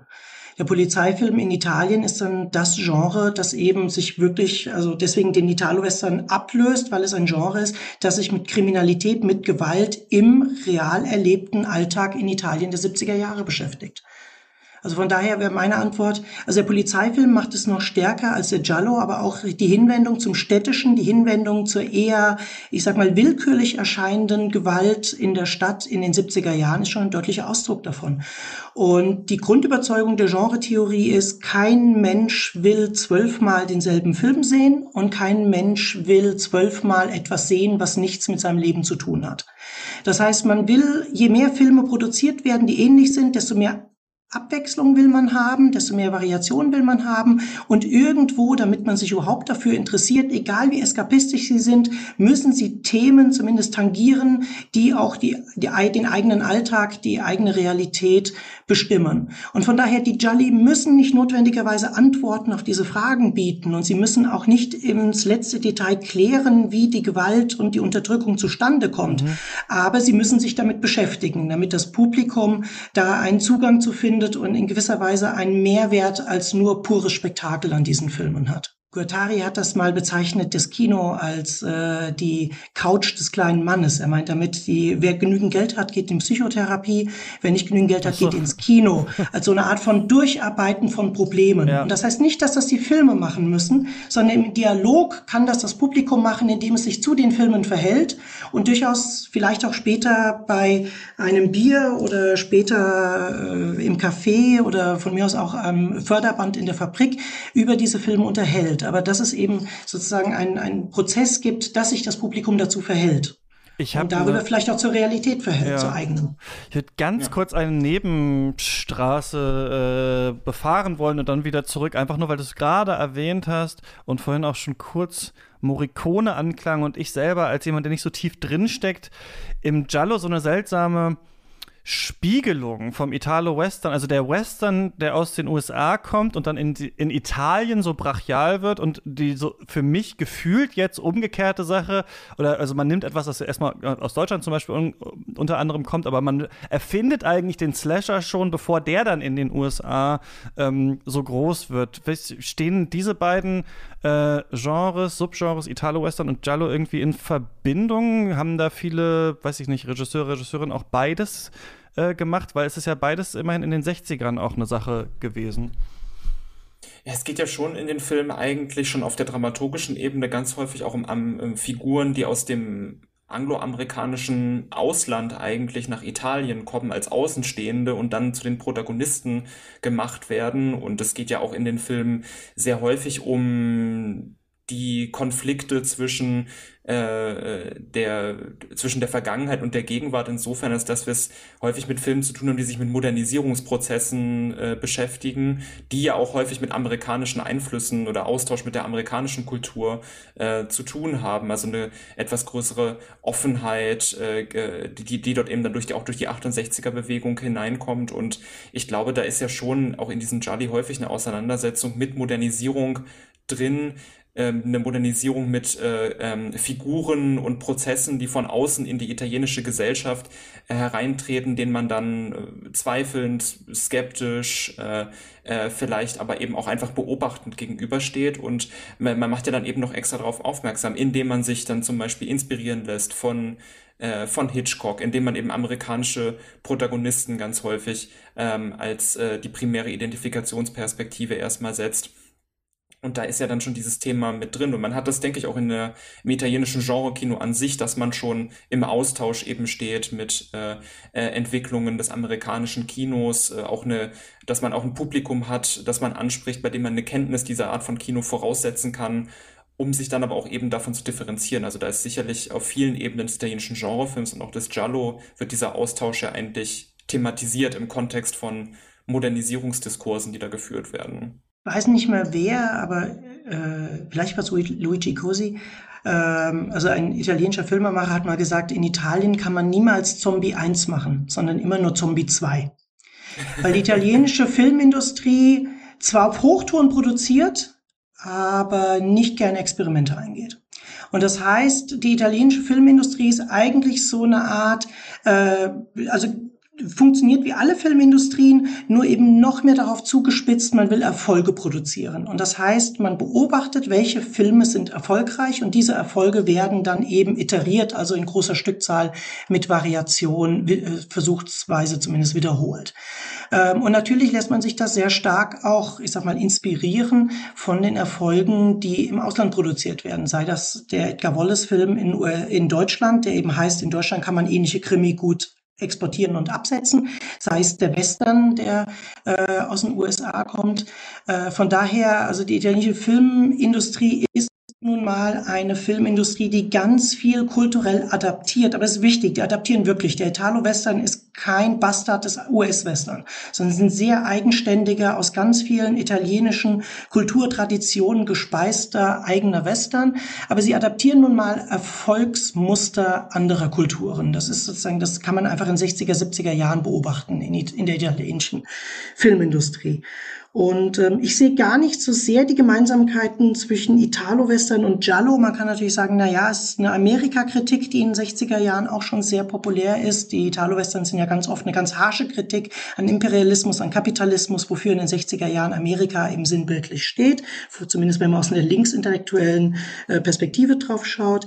Und sie sind auch eine Kritik an Modernisierung und Technisierung. Es wurde ja mal äh, von Christopher Frayling bereits gesagt, na ja, der Held des Italo-Westerns, der, der einfach an der Maschine Maschine des Revolvers am schnellsten schießen kann und am genauesten schießen kann und die anderen deswegen tötet, bevor er getötet werden kann. Genauso kann man sagen, der, der Giallo der 70er Jahre, das ist im Grunde genommen so ein Genre, das setzt sich irgendwie mit der zunehmenden Technisierung, Modernisierung, Urbanisierung äh, auseinander. Das werden wir vielleicht gleich bei Argento besprechen können, was da für komische Maschinen vorkommen und welche komische Funktionen das Telefon hat. Aber ich sehe die Analogien eigentlich eher zwischen Spaghetti, also das sage ich auch schon Spaghetti-Western, zwischen Italo-Western der 60er Jahre und Gothic Horror der 60er Jahre. Das sind nämlich die Genres, die in den 60er Jahren in Italien eigentlich dominant sind und die wenden sich beide eher der Vergangenheit zu und thematisieren aber anhand der Vergangenheit aktuelle Gesellschaftsfragen. Und in den 70er Jahren wäre mein Argument, wird der Alltag so gefährlich und so politisch überladen mit Konflikten, dass beide Genres eben in die Gegenwart übergehen, indem sie abgelöst werden, der Italo-Western durch den Polizeifilm und der Gothic Horror durch den Giallo der 70er Jahre. Also ähm, ich sehe da sozusagen eine ganz große Diskrepanz zwischen äh, im Grunde genommen Blick in die Vergangenheit in den 60er Jahren und radikale Zuwendung zur Gegenwart und deren Problemen mhm. in den 70er Jahren. Ich würde dann eigentlich gerne mal Richtung Fulci gehen, aber du meintest, wir müssen noch über Argento und die Telefone sprechen? Also über, ja, wir können über vieles bei Argento noch sprechen. Ähm, naja, ich finde es spannend, dass äh, in den 70er Jahren kommen erstaunlich viele, also in den Jolly erstaunlich viele Telefone, Aufnahmegeräte mhm. und auch frühe Form des Computers vor. Und das ist natürlich zum einen so eine Kritik daran, welche sag mal, Bereicherung stellt die Technologie eigentlich dar. Wir wissen auch inzwischen, dass die Polizei vor allem potenzielle linke äh, Terroristinnen, Terroristen, aber auch durchaus linksaktivistische Studentinnen und Studenten im großen Umfang abgehört hat. Also diese mhm. Inszenierungen sind ganz oft auch ein Hinweis auf Polizeigewalt und Missbrauch vor der, äh, des, sagen wir, des Polizeiapparates aus politischen Gründen. Und das ist bei Argento schon erstaunlich. Also ähm, das Telefon löst eigentlich keine großen Probleme. Ähm, ganz oft versagt es, äh, sei es, weil es irgendwo im Nirgendwo steht und man nur mitteilen kann, dass man gar nicht weiß, ob man rechtzeitig zum Zug kommt. Und dann hat man diese Computer, die ganz viele tolle Berechnungen machen, aber im Ergebnis bringt es nichts äh, weil ich glaube, am Ende ist die Zahl der Verdächtigen immer noch 150.000 Personen, so dass es nicht sinnvoll überprüft mhm. werden kann. Also wird dieser immense technische Aufwand gezeigt, der aber dazu führt, dass am Ende doch immer noch Menschen die große Leistung vollbringen müssen. Und das ist beim Tonbandgerät genauso. Denn es ist äh, am Ende ja der Freund, der sagt, Moment, dieses Kreischen, Mhm. Dieses tierische Kreischen, das, das kenne ich irgendwoher. Ja. Mhm. Genau, also das Tonbandgerät liefert im Grunde genommen nur die Grundlage dafür, dass es am Ende doch ein Mensch ist, der besser ist als alle Technik, weil er selbst sagen kann, was das ist, während die Technik vollkommen überfordert damit ist, diese Geräusche miteinander zu vergleichen. Und da sieht man diese große Skepsis gegenüber Technologie, die meines Erachtens nach in den Jolly der 70er Jahre immer wieder sehr deutlich inszeniert wird. Ja, das ist ganz spannend. Ich war ähm, bei den Projektionen, bei dem Podcast zu Gast. Ich glaube, die Folge dauert dauert aber noch ein bisschen, bis die erscheint zum 90er Action-Kino. Und da mhm. gibt es die Ansicht, dass äh, manche sagen, man sieht im 90er Action-Kino so ein bisschen den Weg weg von der ähm, Disziplinargesellschaft von Michel Foucault, also wo die Institutionen tatsächlich noch versuchen, die Menschen zu formen, hin zur Kontrollgesellschaft, wo sich viel stärker vielleicht noch Leute selber überwachen, außerhalb der Arbeit noch fragen, was kann ich noch für meinen Chef tun und so weiter. Und ähm, in diesen 90er Actionfilmen ist es ganz interessant. Und deswegen, da fällt mir gerade auf, was mir an den Jolly eigentlich ganz gut gefällt, dass wir auf einmal so, also wenn wir uns Sachen angucken wie Speed oder Con Air oder in Teilen auch Point Break oder so, da haben wir mittlerweile so eine, und ich glaube, es liegt auch an der Professionalisierung einfach der Polizei und der Militarisierung auch der Polizei, da haben wir oft so eine SWAT-Teams und Profis, also die in solchen großen Truppen versuchen zuzugreifen, aber oft gibt es einen da drin, der ein guter Mensch für uns ist und der auch besser funktioniert als diese, äh, als diese großen Strukturen. Also es geht ganz oft auch um Überwachung, internationales Verbrechen, können die Gauner das Flugzeug besetzen und an den Kameras vorbei, durch die Schleusen durch und so. Und das wird uns aber nicht alles als gut gezeichnet, sondern es muss dann immer noch so diesen Einzelnen geben, aber der Einzelne kriegt am Ende das Happy End auch. Also er kann dann seine Frau in die Arme schließen, er war zwar undercover, aber jetzt ist, kann er seine Tochter wieder umarmen und so. Und das finde ich an diesem Film immer so ein bisschen feige, dass man immer so an den guten Soldaten eigentlich da noch glaubt. Und das finde ich ganz interessant am äh, Jallo, dass, du, dass wir ja hier dieses, diese Idee haben. Es gibt auch die Polizei und es gibt auch schon die Strukturen. Es fängt auch schon eine Art von äh, Überwachung an aber es braucht doch den Einzelnen, aber der kriegt nicht unbedingt sein Happy End am Ende. Und das finde ich eigentlich ganz schön, mhm. dass man, ähm, dass man das nicht so überpathetisch dann auflädt, zumindest in diesem Film jetzt, ja.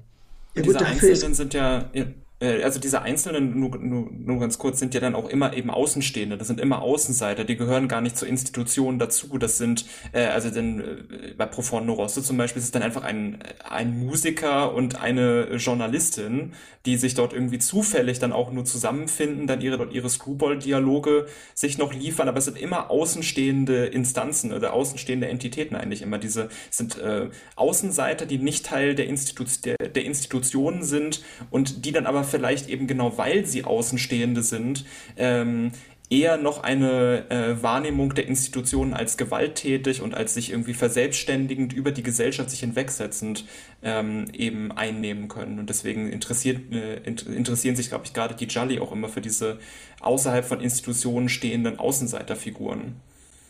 Genau, im Giallo versagen ja eigentlich fast alle gesellschaftlichen Institutionen. Die Kirche gibt keine Orientierung mehr, die Polizei kann nicht mehr schützen, die äh, Familie ist kein äh, Hort der, äh, der, des Schutzes mehr, weil die Eltern lieber Fernseh gucken, anstatt die Kinder zu betreuen.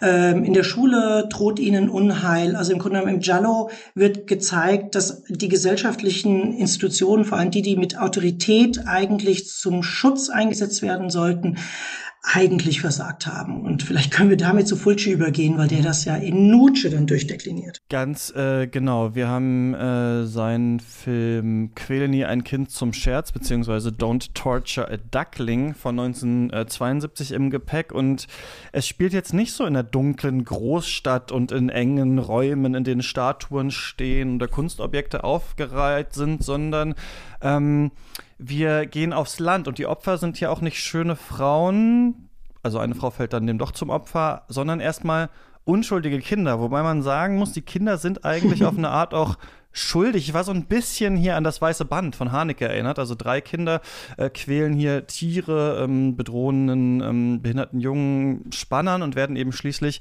ermordet. Und eine Frau, die da ja wie so eine Hexe äh, im Wald lebt und die die Leute eh schon auf dem Kieker haben, werden, wird dann verdächtigt. Ähm, es gibt auch so ein halbes Geständnis äh, von ihr, das aber eher sowas äh, religiöses Verqueres ist, was sie sagt, aber als Geständnis den Leuten gilt und dann wird sie tatsächlich von einem äh, wütenden Mob äh, zu Tode getrampelt. Aber dann war es am Ende dann doch eben äh, jemand anders, nämlich äh, der Pfarrer. Und ich fand interessant, dass dieser Film wieder, also ich muss sagen, so von denen, die ich jetzt gesehen habe, mir gefallen, hm, ich sag mal so, irgendwie bin ich bei diesen klassischen eine Person ermittelt und muss was aufklären Film immer ein bisschen äh, klarer verortet, während ich das schaue und weiß, okay, da versucht das jetzt rauszufinden und so. Und die anderen Jolly verwirren mich immer stärker, aber ich merke, im Ende mag ich diese Gesellschaftsbilder lieber als diese Geschichte, wo einer dann äh, versuchen muss, nochmal, war es der, war es der, bei wem sind wir in der Wohnung, wir müssen einen Hinweis finden und sowas. Und das ist hier auch einer, finde ich, der total krass in diese Gesellschaft drängt und auch mit seiner Kirchenkritik halt hier äh, da ist und auch so eine Art von ja fast so Backwoods-Horror-Ebene ja äh, bekommt, die wir ja später auch noch mal im US-Kino ähm, haben. Aber ich weiß gar nicht so viel über Lucio Fulci. Vielleicht könnt ihr mir noch mal erklären, so wofür steht der eigentlich? Ich kann es mal versuchen, irgendwie anekdotisch aufzuziehen. Ich habe ja vorhin schon mal durchblicken lassen, ich habe doch eine, vielleicht generationenbedingt eine starke Gorehound-Vergangenheit. Und dann kennt man Fulci natürlich als erstes für seine unfassbar brutalen, in Deutschland indizierten oder beschlagnahmten Horrorfilme der 80er Jahre, vor allem die Zombie-Horrorfilme. Und ähm, wenn man damit aufgewachsen ist, bekommt man wahrscheinlich erst so ein Bild von, okay, extreme Gewalt, maximal reduzierte Dramaturgie und vor allem eine Aneinanderreihung von sehr spektakulär inszenierten und ungewöhnlich reflektierten Gewaltexzessen. Und dann habe ich mir die Gialli von Lucio Fulci angesehen und habe gedacht, huch, die funktionieren komplett anders.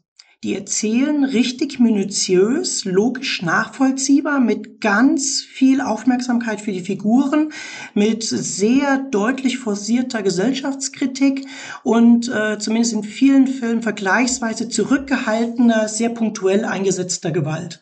Und wenn man dann weiter zurückgeht noch auf seine Italo-Western, kann man feststellen, er hat ja auch äh, einige Italo-Western gedreht, wie Silbersattel oder eben Django, sein Gesangbuch war der Colt ähm, oder auch verdammt zu leben, verdammt zu sterben, dann nach äh, äh Dings, nach Don Georgia Duckling, äh, dass die auch ganz viel erzählen, ganz viel Figurenentwicklung haben, erstaunlich viel, äh, ich sag mal, offenkundige Gesellschaftskritik leisten und eher punktuell und hochgradig gesellschaftskritisch Gewalt anwenden. Und er kommt eigentlich ähm, daher hat Medizin studiert, ähm, ging dann aber ins Filmgeschäft und hat zunächst einfach mal als Assistent an Filmsets gearbeitet, unter anderem auch bei Größen des italienischen Neorealismus, bevor er dann anfing, Komödien hauptsächlich zu drehen. Also ursprünglich hat er seine Karriere begonnen mit Komödien und dann wechselte er ähm, über eben zu äh, dem Giallo in, in den 60er Jahren, drehte aber zunächst wirklich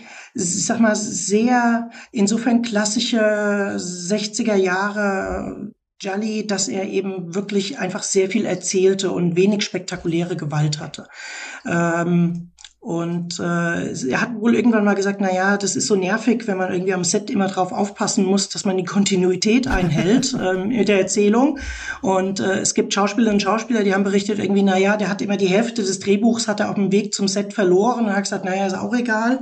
ähm, also man kann so ein bisschen geht die Erzählung dahin, dass er sich dann später in den 80er Jahren mit seinen Horrorfilmen einfach den Wunsch erfüllte, nicht mehr so viel auf Erzählung Wert legen zu müssen und stattdessen einfach ein sehr viscerales, ein sehr körperliches, ein sehr stark affizierendes Kino zu machen, das aber immer noch philosophisch hochgradig aufgeladen ist. Also meines Erachtens nach ein sehr philosophisch und äh, sehr politisch belesener Regisseur, während eben die Jolly wirklich sehr viel mehr erzählen, erstaunlicherweise. Ja, das fand ich auch tatsächlich bei der Sichtung dieses Films, weil ich, ich kannte auch einige äh, der Filme, die Fulci dann äh, später gedreht hat, die ja doch viel stärker noch mit dem eben, wie sie es oder wie du es angesprochen hast, rein viszeralen, mit dem rein affektiven Arbeiten, die sich sehr stark dann über dramaturgische Konventionen hinwegsetzen, beziehungsweise sie eher mit Nichtachtung strafen. Und dann fand ich das hier dann schon vergleichsweise tatsächlich nachvollziehbar und auch relativ klar und deutlich schon von Beginn an, was das Anliegen dieses Filmes eigentlich ist. Äh, für mich war das schon relativ deutlich, ich weiß nicht, wie es euch da ging, mit der allerersten Einstellung des Films. Es ist ein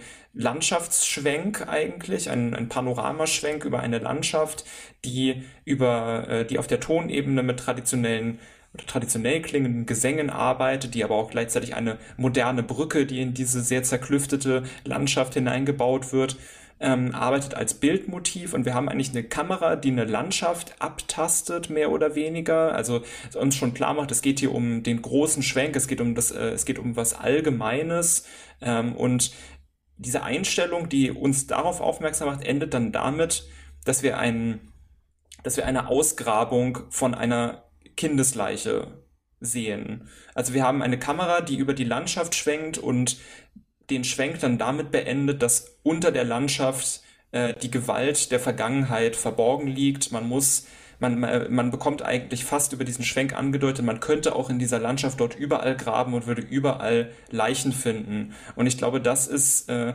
diese Idee des Films eigentlich, dass unter all, dass unter dieser gesamten Landschaft, über die dort geschwenkt wird, ähm, eigentlich die Gewalt der Vergangenheit schlummert, die sich eben jederzeit wieder in jedem Individuum, das dort lebt, äh, realisieren kann, auch in der ganzen Gesellschaft. Und das ist, glaube ich, diese gesellschaftskritische Perspektive, die in allem eigentlich Gewaltpotenzial sieht, was sie nur aufnehmen kann. Und das fand ich dann eben auch schon dann im Laufe des Films, fand ich dieses Projekt, was ähm, diese Einstellung für mich skizziert, sehr konsequent dann umgesetzt. Aber das finde ich gerade das Spannende an diesem Film. Also erstens fand ich so spannend diese Einstellung, da habe ich gedacht, naja, das hätte auch ein Regisseur des Neorealismus drehen können. So eine langsame, gemächliche Einstimmung auf das Land, dann diese Nähe zum alltäglichen Leben auf dem Land. Also dieser Film hat ganz viel, äh, ich sag mal, Tradition des Neorealismus. Und wenn man das sieht am Anfang, diese wunderschöne Landschaft mit diesen wirklich äh, wie kolossalen Straßen, die da gebaut wurden. Und zwar, wie später der Film ja zeigt, hauptsächlich für Norditalien italienische Touristen, die nach Süditalien kommen ähm, und die wirklich dieses, diese Landschaft zerschneiden. Und es gibt diese schönen äh, Einstellungen später von den Kindern, die sich zum Spielen unter diesen Straßen äh, zusammenfinden. Also sie laufen dann im Grunde genommen zwischen diesen massiven äh, äh Pfeilern dieser Straße hindurch und müssen da irgendwie quasi dominiert von diesen merkwürdigen, fremd Straßen, die der Norden dadurch in den Süden gezogen hat, leben. Und äh, im Kontrast dazu diese, diese dieses merkwürdige archaische Bild der Ausgrabung der Leiche, mit, natürlich mit Händen, nicht mit irgendeinem technischen Mittel, nicht mit irgendeinem Werkzeug, sondern wirklich mit Händen. Also diese Naturverbundenheit dieser Frau, diese merkwürdige Konnotation von vergrabenes, äh, vergrabene Schuld, irgendwie äh, Tod, der überall vergraben ist. Und dann denkt man schon, ja gut, klar, okay, der Film zeigt uns jetzt, wie furchtbar rückständig Süditalien ist im Vergleich zu dem hochmodernisierten, hochtechnologisierten, hochgradig zivilisierten zivilisierten Norden. Das ist ja so eine Denkfigur. Die gibt es auch im Italo-Western. Deswegen spielt er immer an der Grenze zu Mexiko, weil da Nord-Süd-Gefälle verhandelt werden. Also zivilisiertes, kultiviertes Amerika im Norden, irgendwie rückständiges, barbarisches Mexiko im Süden, um dann festzustellen, die Mexikanerinnen und Mexikaner sind gar nicht so barbarisch, wie man meinen könnte. Und das macht aber dieser Film nicht. Also er ruft das auf und dann zeigt er uns dieses kleine Dorf mit ganz vielen Schattenseiten, ungefragt, ganz vielen Schattenseiten. Aber er zeigt meines Erachtens nach auch ganz viel Sympathisches. Er ergründet sehr deutlich, wie die Gewalt zustande kommen mag. Und er lässt an denen, die aus dem Norden kommen und sich als besser erachten, auch kein gutes Haar. Also die Polizisten, die extra aus der Stadt kommen, um den Fall zu lösen, machen mehr falsch, als dass sie richtig machen. Der Film zerfällt ja so in zwei Hälften. In der ersten Hälfte, das ist vor dem dem Lynchmord ähm, dominiert eigentlich die Polizeiermittlung. Die Polizeiermittlung führt in gewisser Weise zum Lynchmord und danach hingegen übernehmen der Journalist und äh, die äh, drogensüchtige, ich sag mal, äh, Exil im Exil lebende Städterin äh, stattdessen die Ermittlungen, machen aber auch nicht viel mehr richtig, sondern zeigen sich erstaunlich ignorant. Ähm, diese Figur wunderbar gesp äh, gespielt, diese, diese weibliche Hauptfigur, die Amateurermittlerin, vollkommen ignorant gegenüber dem, der Puppe mit dem abgetrennten Kopf und hält es einfach nur für kaputt und defekt. Das muss ersetzt werden. Das ist quasi reiner, äh, reine Warenlogik. Alles, was nicht mehr funktioniert, muss ersetzt werden durch was Neues. Da muss was Neues gekauft werden. Vollkommen ignorant gegenüber der Psyche der Menschen, vor allem in dem Fall eben der Zeugin vor Ort. Ähm, also tatsächlich dieser Film einfach zeigt uns dieses vermeintlich so eindeutige, klare Bild Nord-Süd-Gefälle und dann seziert er es und zeigt uns, da gibt's auf allen Seiten ganz viel Schattenseiten. Und auf allen Seiten gibt's im Grunde genommen ganz viel Irrtum und ganz viel Ignoranz. Und da sind die Dorfbewohner und Dorfbewohner in keiner Weise wirklich wesentlich schlimmer als die Städterinnen und Städter, die kommen und sich für was Besseres halten. Und das finde ich macht diesen Film wirklich richtig, richtig spannend und hebt ihn auf vielen, vielen Ebenen auch sehr ab von den anderen Jolly, die so in den 70er Jahren produziert wurden. Und auch wieder auch ist es so, dass da, die Frauenfigur hier, ähm, also wir haben das ja oft, diese Rolle des äh, schönen Opfers äh, im Giallo, wo dann die Frage ist, welche Rolle wird da Frauen in der Gesellschaft zugesprochen. Und in all den drei Filmen zumindest ist es ja so, dass das nicht so einfach äh, zu beantworten ist. Und ihr sagt ja auch, die Gewalt kann von überall herkommen. Es ist nicht so, dass der Film jetzt quasi sagt, okay, Süditalien ist aber alles super, sondern es ist eine vielschichtige äh, Betrachtung. Und wir haben ja in dem ersten Film dann diese Auflösung, dass die Frau zwar, wie du gesagt hast, aus Liebe, aber trotzdem halt mit für die Morde verantwortlich ist. Ähm, Im äh, zweiten Film, den wir besprochen haben, ist sie das ja dann tatsächlich am Ende, aber trotzdem wird auch gesagt, das ist nichts Naturalistisches oder so, sondern äh, sie wurde ja da sogar auch von der Kunst, ne, von diesem Bild ja auch dann so radikalisiert, was äh, retraumatisiert. Und hier haben wir es ja so, dass eine Frau wie eine Hexe eben inszeniert wird und dann von diesem Mob getötet wird und der die Unschuldige eigentlich ist hier in, in dieser Sache. Und da dreimal diese Idee, dass das, was halt Genau, uns als pseudo-rückständig hier äh, verkauft wird und dann das, was uns als jetzt nicht fortschrittlich, aber gesellschaftlich natürlich akzeptiert, äh, der katholische Glaube, ähm, äh, gezeigt wird, das ist dann tatsächlich das, ähm, äh, woran es lag. Also das fand ich ja auch interessant, dass diese alle drei Filme keine eindeutige so, obwohl wir das im Slasher ja oft so sehen, bestimmte Frauenrolle hier äh, äh, zeigen, ja.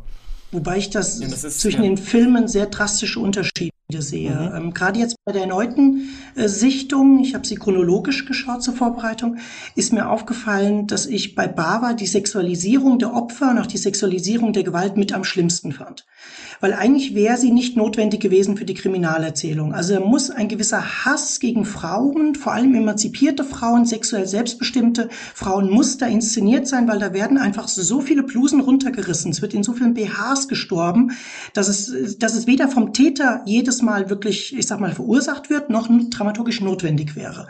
Mein Lieblingsbeispiel ist der erste Mord, bei dem das Gesicht gegen den äh, Baumstamm geschlagen wird. Dann ist im Grunde genommen eigentlich schon der Mord weitgehend geschehen.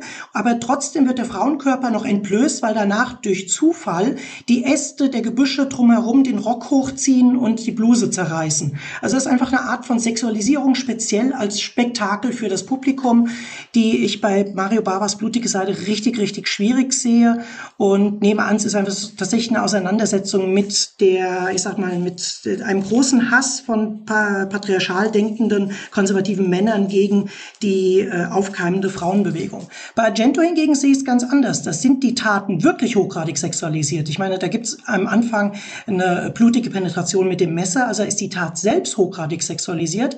Aber wir erfahren danach, dass es im Grunde genommen nur eine Reinszenierung einer, der Gewalt eines Mannes an einer Frau ist. Das heißt im Grunde genommen, die Gewalt, die wir sehen, ist die sexuelle Gewalt, die ein Mann an einer Frau ausgeübt hat. Und alle Gewalt, die wir in dem Film gesehen haben, ist damit eigentlich eindeutig als männliche Gewalt, die nur äh, mimetisch nachvollzogen wird, von einer Frau markiert. Also lässt der Film überhaupt keine Frage, dass seine eigene Gewalt eigentlich eine Kritik sein soll an sexualisierten Gewaltvorstellungen von Männern.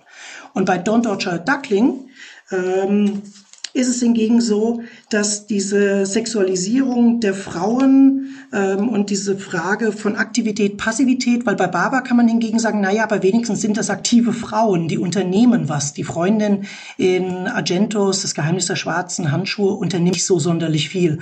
Die ist größtenteils eher Damsel in Distress. Ähm, bei Baba dürfen die aktiver sein. Dafür werden sie halt sexualisierter dann zur Schau gestellt. Und bei Fulci hingegen hatte ich den Eindruck, dass die Gewalt nicht so sexualisiert wird und die Frauen zwar sexualisiert werden, aber es noch stärker als Gesellschaftskritik inszeniert wird als bei Argento. Wenn wir ähm, die Amateurdetektivin nennt, das ist ja eigentlich theoretisch eine skandalöse Szene, wenn die dann diesen kleinen Jungen, der ihr den Saft bringen soll, eigentlich, ich sag mal, verführen ist vielleicht zu viel. Sie spielt mit seinem aufkeimenden sexuellen Interesse, mhm. ja. äh, indem sie sich da präsentiert und ihn aufzieht und fragt, naja, hast du schon mal ein Mädchen geküsst, willst du Sex mit mir haben? Ähm, und da würde ich der Forschung zustimmen. Das ist nicht einfach nur eine spektakuläre Inszenierung von der Vorstellung, naja, irgendwann sozusagen wird ein junger Junge vielleicht zum Mann, indem er Sex mit einer Frau hat, sondern das ist eine Kontrastfigur zu dem potenziell pädosexuellen Täter.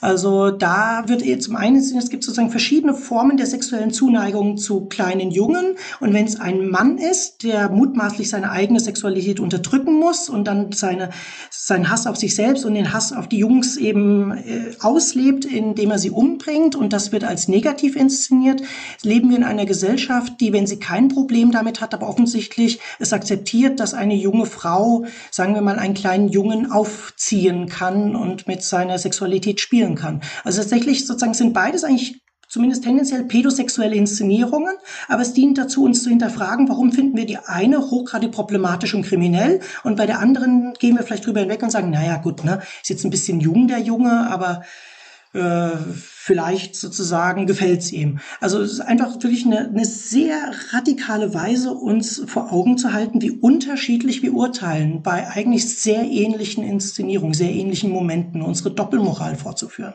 Und bei der Hexe relativ ähnlich. Die wird dann als, äh, ich sag mal, irgendwie zunächst als potenziell wirklich mystisch inszeniert und äh, wir könnten uns vielleicht auch glauben, vielleicht hat sie wirklich irgendwas mit den Toten zu tun und dann wird sie ja als hochgradig sympathische, traumatisierte Figur gezeigt ausgezeichnet, die halt offensichtlich nie über den Tod ihres Kindes hinweggekommen ist, die ausgegrenzt wurde im Dorf, die im Grunde genommen keinerlei Selbstachtung, keinerlei Standing in dieser Gesellschaft hatte und die dann eben sich da so ihre eigene fantastische Welt zusammengedichtet hat, sage ich mal.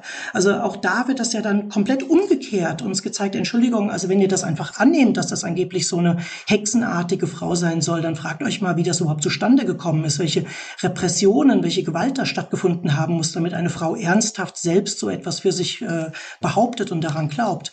Und das, finde ich, macht also die Sexualisierung bei Fulci, zumindest in Don't Torture Duckling, nochmal sehr viel kritischer, sehr viel gezielter im Einsatz, als es eh schon bei Argento angelegt ist. Und es ist ja auch sicherlich dann äh, ein Spiel äh, mit, den, äh, mit den vorhandenen Grenzen. Es ist ein Spiel mit äh, der Lust, die ja auch das Publikum dieser Filme sicherlich am Verbotenen äh, hat. Das ist sicherlich auch Teil der Inszenierung von dieser Szene mit äh, der äh, Amateurdetektivin und dem, ähm, dem kleinen Jungen äh, also da wird ja dann auch sehr stark eben nochmal äh, die Grenzen selbst eben vor Augen geführt, die Grenzen selbst inszeniert. Sie werden äh, lustvoll so ein wenig ausgelotet, könnte man sagen, für die Augen des Publikums. Es ist ja auch interessant, dass wir es dann da mit eigentlich einem äh, Kind zu tun haben, was eine ähnliche Perspektive auf die Frau einnimmt, wie man sie sonst als Publikum im Giallo eben mhm. äh, einnimmt. Also dass das mit so einer kindlichen Perspektive gekoppelt wird, da steckt sicherlich auch wieder eine, eine Theoretisierung der verschiedenen Tendenzen Tendenzen im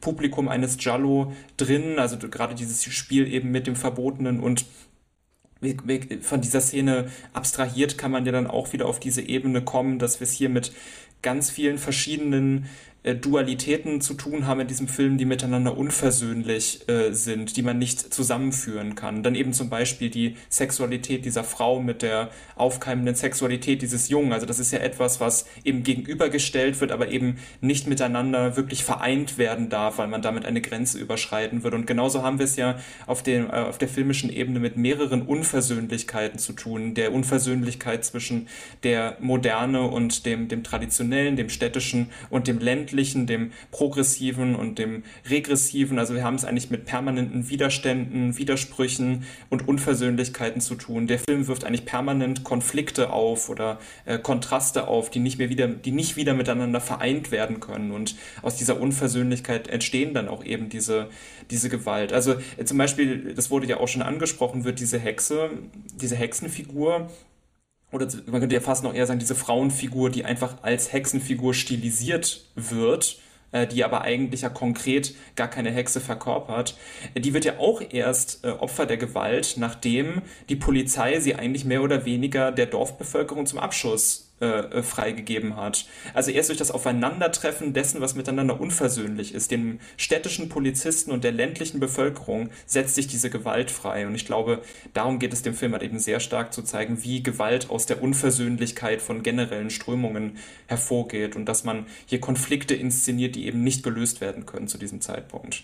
Wenn wir uns Richtung Ende dieser Folge bewegen langsam. Warum ist denn der Giallo irgendwann ähm, unpopulär geworden und wird dann von anderen Sachen im italienischen Kino irgendwie abgelöst? Ist das dann, weil ich habe die, ich diesen Film jetzt, der ja schon später ist als die anderen, irgendwie so als sehr reif, sehr reflektiert, sehr vielschichtig eigentlich empfunden. Aber was ich so gelesen habe, ist, dass es eher immer mehr Richtung Slasher und Schockeffekt gegangen ist und irgendwann war das Publikum dessen einfach ein bisschen übersättigt. Also zumindest der Konsens der Forschung, den ich noch äh, rezipiert habe, der geht eigentlich in eine andere Richtung. Mhm. Also es ist prinzipiell typisch fürs Italien, für die italienische Filmindustrie, dass sie einfach sehr viele Filme nach einem Erfolgsmuster produzieren, bis der Markt übersättigt ist und dann wird ein neues Erfolgsmuster äh, eben iteriert. Beim Giallo kann man tatsächlich beobachten, dass Anfang der 70er Jahre durch Argento unfassbar viele Filme entstehen, also einige Dutzend pro Jahr, nicht einige Dutzend, aber über ein Dutzend pro Jahr. Und das dann gegen 70, gegen Mitte der 70er Jahre schon deutlich zurückgeht. Und er wird dann abgelöst eigentlich in den 80er Jahren durch den Slasher. Und das hat vor allem mit Veränderungen des Publikums zu tun, aber auch einfach mit Rentabilität. Es ist für italienische Verleihfirmen wesentlich rentabler, äh, einfach einen amerikanischen Slasher zu importieren und mhm. den eben auszuwerten, als eben im eigenen Land ähnliche Filme zu produzieren. Und wenn man dann auch noch ein jüngeres Publikum hat, äh, das eben im Gegensatz zu den älteren äh, Publikumssegmenten, die dann eher vom Fernseher auch zunehmend sitzen, äh, ein jüngeres Publikum hat, ist der Slasher mit seinen Teenager-Opfern und seinem Final Girl natürlich zugänglicher als jetzt ein Jallo, in dem meistens die Figuren über 30 sind mhm. und ich sag mal sehr erwachsene Probleme haben. Und die Forschung geht also dahin, im Regelfall zu sagen, also die äh, prinzipiell ebbt einfach die Filmproduktion im, äh, im Verlauf der 70er Jahre in Italien ab und äh, der Giallo wird maßgeblich ersetzt durch den Slasher, weil er eher anschlussfähig ist für ein jüngeres Publikum und weil er rentabler ist für die italienischen Verleiherinnen und Verleiher. Ähm, so sehr eine Überproduktion sehe ich da eigentlich nicht beim Giallo und hat auch bisher meines Wissens die Forschung für den Giallo nicht behauptet. Und äh, was ich auch noch äh, zusätzlich gelesen hatte, dass dann eben äh, je weiter wir eigentlich Richtung Ende der 70er, Anfang der 80er kommen, desto äh, einerseits desto weniger Jolly werden produziert und wenn Jolly produziert werden, dann haben wir es meistens mit Produktionen zu tun, die ähm, mit sehr, sehr geringem Budget eigentlich ausgestattet werden. Also, dass man das, also ich habe zumindest auch gelesen, dass die Forschung da sagt, dass man das in den Filmen auch beobachten kann, wie die Produktionsmittel, die noch für diese Art von Kino zur Verfügung gestellt wurde, eigentlich immer weiter zurückgingen und dass das auch dann wieder stark auf die Ästhetik der Filme, die sie dann im Laufe der Zeit einnahmen, solange sie noch gemacht wurden, Einfluss nahmen. Was, ähm, hm, was muss noch geklärt werden? Ich würde, hm, bevor wir vielleicht noch dazu kommen, wo erkennen wir den, den Jallo vielleicht heute? Was würdet ihr denn jetzt sagen? Ich, wenn ich jetzt diese Filme gesehen habe, sie alle relativ interessant fand, aber ich jetzt auch nicht jede äh, brutale Mörderszene oder jede langweilige Polizeigeschichte mir anschauen äh, möchte, ähm, wo macht man jetzt weiter, wenn man Blut geleckt hat, ähm, wenn man weiter sich mit dem Jallo irgendwie äh, äh beschäftigen möchte? Habt ihr noch irgendwie Geheimtipps? Am Anfang, ja, Geheimtipps sind es nicht. Also ja. ich rate immer auf jeden Fall zum Killer von Wien, von Sergio Martino. Äh, Sergio Martino macht sehr zugängliche Filme, sehr stark melodramatisch äh, erzählte Filme. Und der Killer von Wien ist einfach eine absolut brillante Abhandlung über das Leiden der Frau im Patriarchat und ihre großen Herausforderungen bei der Emanzipation, weil im Grunde genommen uns gezeigt wird, eine Frau wechselt insgesamt im Verlauf des Films äh, dreimal den Lebensgefährten ja. und äh, jeder Lebensgefährte erweist sich als genauso unterdrückend und genauso konservativ, rückständig, repressiv ja. wie derjenige davor. Es sind unterschiedliche Sparten. Der erste macht's mit Sadomaso-Spielchen, der zweite macht's mit Romantik, äh, dann der, der Ehemann macht's im Grunde genommen über, ich sag mal, bürgerliche Vorstellungen von Ehe und der Film entlässt uns damit, dass er uns eigentlich die Frage aufstellt, am Ende trifft sie ja nochmal einen neuen, äh, ich sag mal, einen potenziellen zukünftigen Lebensgefährten und er lässt uns die Frage offen, ob der sich jetzt endlich mal als jemand erweist, der tolerant und äh, sie befördernd sich erweist oder ob es vielleicht am Ende genauso ein unterdrückender äh, Mann ist wie alle anderen drei davor. Und ich würde auf jeden Fall Who Saw Her Die empfehlen. Ähm, der heißt im Deutschen, glaube ich, The Child. Eine Stadt wird zum Albtraum. Und zwar deswegen, weil der startete in Italien etwa ein halbes Jahr vor Don't Torture Duckling. Es geht darin es spielt in Venedig auch um den Mord an Kindern, zumindest beginnt er mit dem Mord an Kindern. Und ich spoiler jetzt mal die, äh, die, die, die Auflösung. Wer es nicht hören will, hört kurz eine Minute weg. Die Auflösung ist, dass es auch ein Priester war von Aldo Lado äh, gedreht, hat die Regie geführt mit der Musik auch von Ennio Morricone, ein wirklich wunderschöner Giallo. Ähm, aber der große Unterschied eben vor allem zu äh, Don't a Duckling ist, dass es am Ende so eine Art aufgesetztes Happy Ending gibt in dem Sinne, dass schnell noch dem Protagonisten hinterhergerufen wird, der Priester sei gar kein echter Priester gewesen, sondern er habe sich nur als Priester ausgegeben. Und das wird wirklich aufgesetzt. Also der ganze Film davor zeigt uns eigentlich, dass die Kirche hier die Kinder, ich sag mal, äh, tatsächlich zu Tode bringt und dann am Ende aber diese, für alle, die noch katholisch-konservativ denken, diese Beruhigung, nein, nein, der war gar kein echter Priester. Aber jeder, der den Film schaut, denkt, das passt überhaupt nicht zu dem, was was davor gezeigt wird. Und da sieht man aber auch sozusagen einfach äh, den großen Unterschied. Fulci hätte das niemals gemacht. Fulci hätte nie so ein Zugeständnis gemacht, dass am Ende der Priester nicht wirklich ein ernsthafter Priester ist, sondern nur äh, jemand, der das vortäuscht, sondern bei Fulci ist es wirklich eine klipp und klare Kritik an der Kirche, die als nichts anderes missverstanden werden soll. Und ich habe noch einen Geheimtipp, den habe ich gerade gestern noch mal schnell zur Vorbereitung geguckt. Deadly Sweet aus den 60ern von Tinto Prass. Tinto Prass, bevor er uns ja die wunderbaren Körperfilme äh, beschert hat, ich sag's mal so, hat sehr avantgardistische Filme gedreht. Also man hätte es auch runterbrechen kann. Bevor er uns Ersche gezeigt hat, hat er uns sehr ex wilde, experimentelle äh, Ästhetiken gezeigt. Und er hat auch ein Giallo gedreht, der heißt Deadly Sweet. Ich weiß ehrlich gesagt nicht, ob es in Deutschland geht, äh, gibt. Und das, man stelle sich so ein bisschen vor, Carlo Ponti hätte Godard gebeten, einen Giallo zu drehen, der aber auch ein bisschen zugänglich sein soll. Und dann wäre Deadly Sweet von Tinto Brass wahrscheinlich rausgekommen. Also wirklich ein unfassbar wilder Film mit ganz viel 60er Pop-Art, mit ganz viel Kunstkino-Touch, der richtig, richtig viel Spaß machen kann. Er hat halt dafür wenig Gewalt und hat wenig äh, Mörder mit Handschuhen, aber ist einfach ästhetisch ein wirklich sehr, sehr schöner, ungewöhnlicher Giallo der 60er. Ähm, was ich äh, gestern noch zur Vorbereitung tatsächlich geschaut habe, weil der Film mir durch seine kuriose Produktionshistorie besonders nochmal ins Auge gefallen ist, ähm, bei der Recherche ist äh, der Film What Have You Done to Solange von äh, Massimo äh, Dallamano, der als deutsch-italienische Co-Produktion zwischen der Rialto-Film, also der Produktionsfirma der Edgar Wallace-Filme und Ita einer italienischen Produktionsseite entstanden ist. Und das ist, fand ich sehr interessant zu sehen, wie man eigentlich versucht, ähm, und auch teilweise gar nicht mal so wirklich, äh, also, also man hat teilweise den ein und die Edgar Wallace Elemente des Films und die Giallo Elemente des Films stehen sich vollkommen unversöhnlich einander gegenüber, stehen äh, vollkommen unvereint eigentlich nebeneinander. Einerseits läuft da ein er ergrauter Joachim Fuchsberger irgendwie durch diesen Plot und äh, in der nächsten Szene werden brutalste Morde äh, inszeniert. Das ist eine absolute Kuriosität für mich, die Inszenierung dieses Films, in der man sehr stark nochmal diesen Versuch eigentlich sieht, wie die, wie dann der deutsche Kriminalfilm versucht, nochmal wieder erfolgreich zu werden, indem man sich mit dem Kino verbrüdert, das aus ihm hervorgegangen ist oder mit aus ihm hervorgegangen ist. Und das ist wirklich sehr spannend, auf dieser Produ diese Produktionsebene dann auf diesen Film anzuwenden und wirklich zu sehen, wie das nicht funktioniert. Also wie, äh, wie das nebeneinander einfach läuft und vollkommen unversöhnt nebeneinander steht, das überhaupt nicht zusammenpasst. Äh, also wie stark sich dann auch der Giallo zu diesem Zeitpunkt schon über die Konventionen des Edgar Wallace Kriminalfilms eigentlich hinweggesetzt hatte und jetzt hier nochmal dieser Versuch gemacht wird, das miteinander zu kombinieren. Das äh, empfehle ich durchaus zur Sichtung, weil es auch diesen größeren produktionshistorischen Überblick ähm, nochmal äh, ermöglicht. Und ansonsten ähm, wären das auch keine ähm, besonderen Geheimtipps, die ich hier habe. Aber ähm, wenn man zum Beispiel noch tiefer in den Jallo gehen will, ist, glaube ich, die erste gute Voraussetzung, wenn man auch in, auf eine reflektierte Art und Weise ähm, äh, sich dafür interessieren möchte, dann ist Dario Argento schon eigentlich oder gerade auch die späteren Filme von ihm noch, äh, äh, noch mal eine interessante Ebene. Also mit den späteren Filmen würde ich dann schon die äh, 70er, 80er Jahre eigentlich meinen. Also wie er dann dort äh, noch mal versucht, äh, Gothic Horror und Jallo wieder enger miteinander zu verkoppeln in Deep Red oder in Opera. Äh, das ist wirklich äh, spektakuläres Genre-Kino, an den Grenzen zum Genre-Kino, eine Kombination aus Genre-Kino und Autorenfilm, die einfach sehr aufregend sind. Also definitiv noch Profondo Rosso und, und Opera. Jo. Kann ich noch was bieten?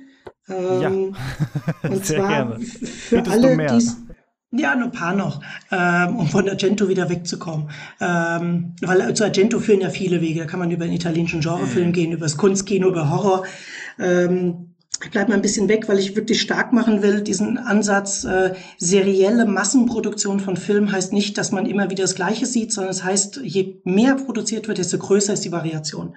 Und es gibt zum Beispiel wunderbare Jolly, die sich dem Slasher sehr annähern und da ganz vieles vorwegnehmen. Torso von Sergio Martino, äh, der diese großartigen Kniff hat in der zweiten Hälfte, das Opfer erwacht und der Täter ist im Haus und hat bereits ganz viel umgebracht und das Opfer muss sich verstecken. Also der, der hat einfach, der hat viel stärker bereits diese Inszenierung jugendliches oder jüngeres Opfer auf einem sehr beengten, eingeschlossenen Raum fern aller Hilfe ist einem Täter ausgesetzt.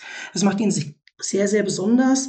Ähm, dann, wer sich mehr für erzählende Jolly äh, interessiert, Malastrana natürlich von Aldo Lado, der wie ähm, Sunset Boulevard damit beginnt, was wir bei Sunset Boulevard erst am Ende erfahren, bei Malastrana am Anfang, dass ein paralysierter Mensch, der gerade dabei ist, beim Medizinstudium vor aller Augen ähm, aufgeschnitten zu werden, versucht herauszufinden anhand seiner Erinnerung, wie das kam, dass er jetzt da eben vor den Medizinstudierenden liegt und gleich aufgeschnitten wird. Ich verrate es nicht, aber es ist absolut großartig, also einfach erzählerisch großartig. Ähm, Baba hat einen unfassbaren Film gemacht, Hatchet for Honeymoon. In dem wird manchmal bezeichnet als the missing link zwischen Psycho und American Psycho, weil ähnlich wie American Psycho lässt Baba seinen Protagonisten damit auftreten, dass er in der ersten Sequenz sagt, er ist ja ein Serienkiller, ein psychotischer Serienkiller. Und dann versucht dieser Serienkiller herauszufinden, wie ein traumatisches Ereignis seiner Vergangenheit geschehen ist. Ich sage das mal, ohne zu viel zu spoilern. Und macht das, indem er eben seriell Frauen umbringt. Und das Spannende daran ist, dann kommt irgendwann der Gothic-Horror mit rein und seine tote Frau erscheint ihm. Und der Film lässt bis zum Ende offen, ob er das projiziert, also es ist quasi sein schlechtes Gewissen, das mit ihm redet, oder ob es wirklich ernsthaft als der Geist der toten Frau gedacht ist. Also ein wirklich ganz merkwürdiger Giallo, der entweder psychologischer Giallo oder Gothic Horror mit Giallo-Konventionen sein kann. Lizard in a Woman's Skin, ganz ähnlich von Fulci, der von vorne bis hinten einfach nur betrügt, belügt und bescheißt. Das muss man einfach so sagen. Also wo Argento uns so ein bisschen die Signale vorenthält, bescheißt uns Lucio Fulci einfach mit Lizard in a, in a Woman's Skin. Der erzählt uns eine Geschichte, von der wir später erfahren, es hat sich nicht mal ansatzweise so äh, ereignet. Und das ist eine wunderbare Erfahrung zu sehen, wie die eigenen Sehgewohnheiten äh, tatsächlich so leicht manipuliert werden können, um voll vollkommen falsche Schlüsse zu ziehen, wie übrigens alle Männer in diesem Film, die einfach die weibliche Hauptfigur komplett missverstehen und nach ihren männlichen Vorstellungen deuten und wahrscheinlich ein Großteil des Publikums auch. Und jetzt mein letzter, den muss ich nennen, weil es ist mein Lieblings-Jallo überhaupt mit dem wunderschönen deutschen Titel Der Satan mit dem Skalpell. Ähm, teilweise auch bekannt als Geheimnis der blutigen Lilie. Ist deswegen mein Lieblings-Jallo, weil ich immer sage, wenn man nur einen einzigen Jallo schauen will, dann den. Da kommt alles vor, was typisch ist für den Giallo. Und zwar deswegen, weil er so ein bisschen 60er Jahre Erzählung mit 70er Jahre Erzählung des Giallo kombiniert. Also es kommt äh, ein, eine monströse Figur vor, die könnte auch in jedem Edgar Wallace Film vorkommen. Wir erfahren aber auch, wie sie monströs geworden ist. Es gibt eine Argento-typische traumatisierte Figur, die aus äh, ganz anderen Gründen sexualisierte Morde an jungen Frauen durchführt und vor allem er treibt einfach diverse gesellschaftskritische Diskurse, die der Giallo verhandelt in den 70er Jahren auf die Spitze. Also er macht es so explizit, dass man es nicht mehr übersehen kann. Die Kritik am Patriarchat, die Kritik an der Unterdrückung der Frauenbewegung, die Kritik an der Technik, die Kritik an der Entfremdung der Stadt. Also wer sozusagen die wichtigsten Denkfiguren des Giallo, vor allem der 70er Jahre, einmal unmissverständlich vorgeführt haben will, der muss einfach nur einmal Satan äh, mit dem Skalpell schauen. Das finde ich sehr schön. Ich höre diesen, äh, ja. ja. okay. Ja, äh, genau. Ne, es, äh, also ich, einerseits muss ich mir jetzt noch einmal einige Filme auf die Watchlist setzen. Ein Giallo von Tinto Brass klingt wirklich sehr, sehr kurios. Da bin ich sehr, sehr neugierig, mir das noch anzugucken. Und Torso äh, war, äh, als ich anfing zu reden, war mir auf einmal der Name des Films entfallen. Tatsächlich, den hätte ich sonst auch noch genannt. Danke, dass du den, den Namen nochmal genannt hast, Peter, weil der war mir gerade, äh, mir fiel der Titel nicht mehr ein und dann konnte ich ihn nicht ansprechen. Ich verspreche, diesen Teil nochmal abzuhören und das in die Shownotes äh, reinzuschreiben. Ich musste gerade innerlich nochmal lachen, dass du gesagt der Satan mit dem Skalpell oder das Geheimnis der blutigen Lilie. Das sind so die mhm. beiden, finde ich, äh, Titelarten im Giallo. Es ist entweder der Mann mit der Säge oder die Rose am Fenster, so ungefähr. Das beschreibt aber schon sehr viel. Was würdet ihr denn sagen als allerletztes?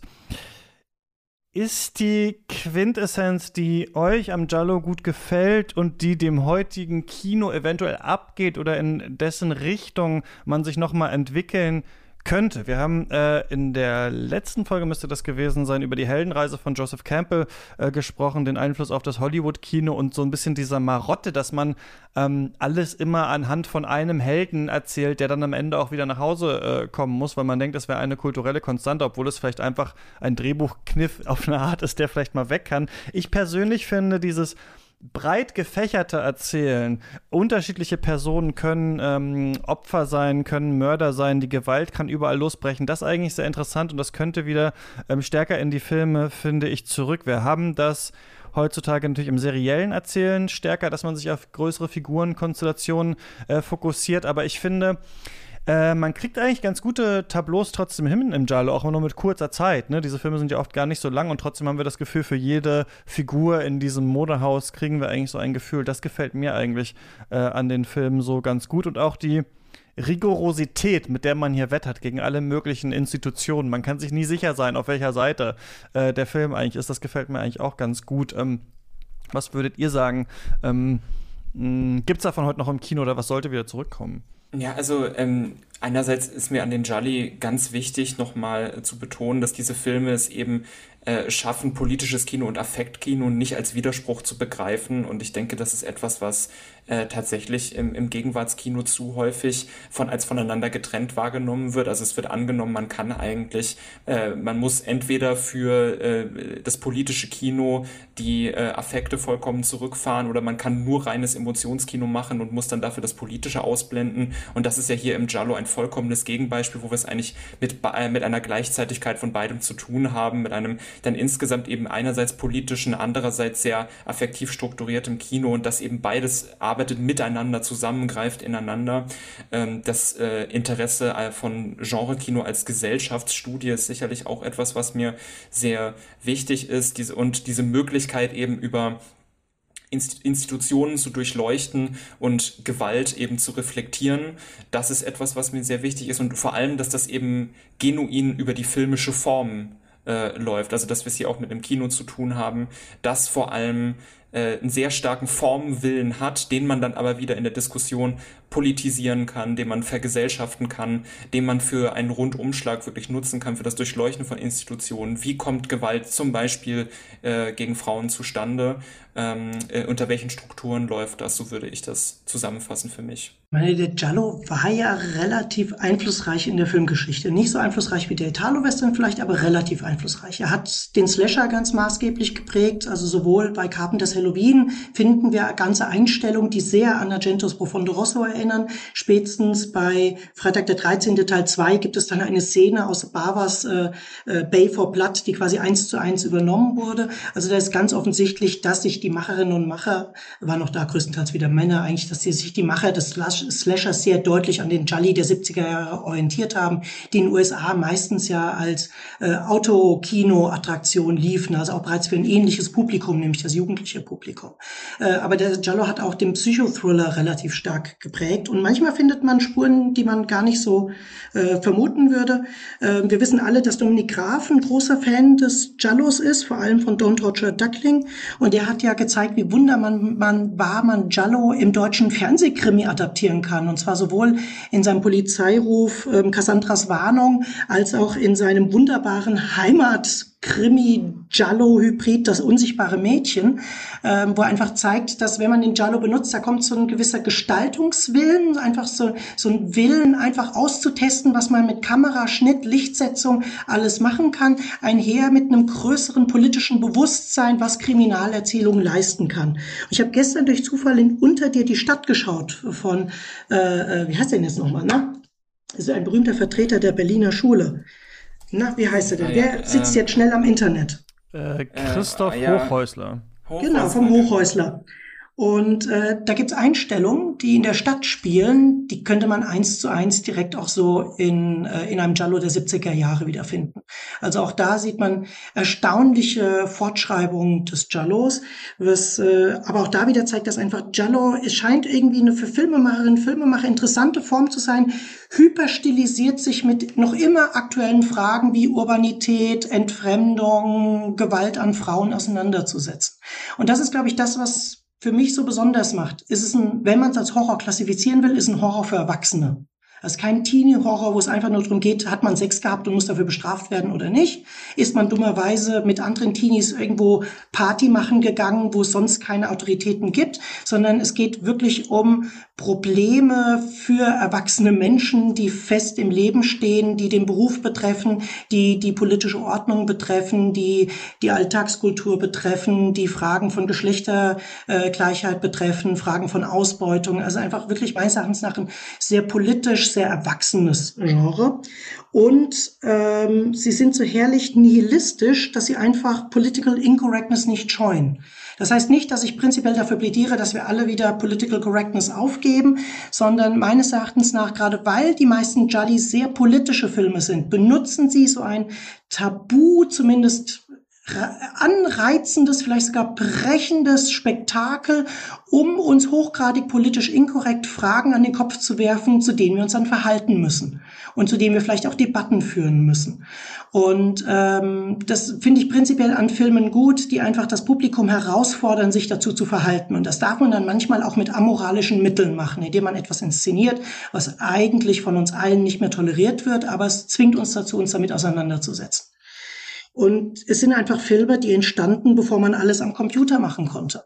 Heute kann man theoretisch einen x-beliebige Schauspieler vor einem Greenscreen stellen und alles andere kann man am Computer machen. Das Kostüm am Computer, Lichtsetzung am Computer, Hintergrund am Computer, Schnitt am Computer, alles am Computer.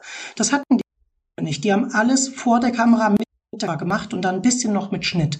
Das heißt, diese Filme sind einfach vom Einsatz der Kamera, vor allem auch der relativ geringen Budgets, die zur Verfügung standen, vom Einsatz der Kamera, von der Einrichtung, der Bildkomposition, der Kamerabewegung unfassbar kreativ. Und das wünsche ich mir heute sehr wieder. Dass wir wegkommen von dem, man kann nachträglich eh alles bearbeiten, hingehen zu dem, hey, was können wir eigentlich machen in dem Moment, wenn wir die Kamera wirklich einsetzen? Weil das haben die gemacht. Die hatten wenig Geld, die hatten aber eine Kamera, die mussten ohne Direktton, äh, die konnten ohne Direktton drehen und die haben unfassbar virtuose, meistens sehr bedeutungsvolle und sehr stark affizierende Bildkompositionen hervorgebracht. Und das vermisse ich heute sehr, sehr, sehr, sehr, sehr. Vor allem als Mainstream-Kino. Gut, dann ähm, würde ich sagen, haben wir damit viele Fragen ähm, nicht geklärt, aber mal aufgeworfen, andiskutiert und jetzt ähm, vielleicht auch bei euch verankert, um damit äh, weiterzumachen, die ihr das hört. Oder vielleicht wisst ihr ja auch schon äh, sehr viel äh, über den Jal und habt vielleicht trotzdem noch ein paar Sachen hier äh, dazugelernt. Ähm, vielen Dank, ihr beide, dass ihr so lange mit mir darüber gesprochen habt und Peter dafür, dass du dir vor allem so viel Zeit hier äh, für uns genommen hast. Gerne. Wo kann man denn, wenn man jetzt noch mehr von dir hören, lesen will, irgendwie was äh, sollte man da sich anschauen oder ähm, woran arbeitest du gerade? Von mir, von mir wollen die meisten gar nichts lesen. ähm, ähm, ich werde für die meisten, die sich für Jallo interessieren, mache ich eigentlich nichts, was gerade irgendwie lesenswert wäre, weil ich, nachdem ich die Dissertation, das Buch herausgegeben hatte, habe ich zwar noch zwei Aufsätze geschrieben oder einen Aufsatz, ich weiß schon gar nicht mehr. Und dann muss ich, musste ich aber auch sagen, dass ich nach mehreren Jahren intensiver Jallo-Lektüre erst einmal das Bedürfnis hatte, mich vom Giallo sehr weit zu entfernen und habe mich eigentlich erst jetzt wieder zur Vorbereitung des Gesprächs mit dem Giallo beschäftigt. Ich habe mich seit 2015 nicht mehr mit Giallo beschäftigt. Hm. Ich habe kein altes Filme Trauma geguckt, jetzt aufgerissen nee, und werden jetzt abgestochen. Das, das Spannende ist, wie sich's verändert hat. Also früher hat ein Kollege von mir immer mal gefragt, warum guckst du dir denn diese Filme an? Und ich habe gesagt, ach, ich finde die Filme gar nicht so toll, aber sie sind einfach genre-theoretisch so spannend. Und das ist ja auch das, was eben meine, mein Buch so sehr auszeichnet. Es geht eigentlich um Genre-Theorie. Mhm. anhand des, Beisp des Giallos. Und jetzt erst bei der Vorbereitung für heute habe ich gedacht, nee, es sind schon unfassbar spannende Filme. Mhm. Die richtig, richtig vieldeutig sind, die richtig, richtig klasse inszeniert sind, die man einfach als Filmkunst nochmal äh, wirklich gezielt wahrnehmen sollte und wo eigentlich mehr geforscht werden sollte. Aber das kann man bei mir nicht machen. Ich mache derzeit nichts zum Cello. Ich beschäftige mich mit dem neuen deutschen Genrefilm ähm, und beschäftige mich gerade mit Fragen der Taktilität. Das ist alles sehr weit weg von Cello. Mhm aber auch, äh, auch sehr spannend. Ähm, genau, dann so viel vielleicht dazu. Jan-Erik, wir hören uns in der Genre, im Genreformat wieder in zwei Monaten dann ähm, und sprechen, oder wahrscheinlich ist es dann schon, äh, vielleicht doch schon, sogar schon im August der Fall, ähm, weil diese Folge ja eigentlich die noch aus dem Juni ist und sprechen über die Berliner Schule. Das haben wir uns hier aufgeschrieben äh, und mit Lena dann über den Kinderfilm. Und äh, genau, Peter, auch sehr gerne äh, mit dir nochmal über irgendwas, wenn es sich anbietet. Ähm, gerne. Vielen Dank nochmal, dass ihr beide da wart. Und ähm, ja, bis zum nächsten Mal. Viel Spaß beim äh, Jallo holen. Ciao. Tschüss. Tschüss.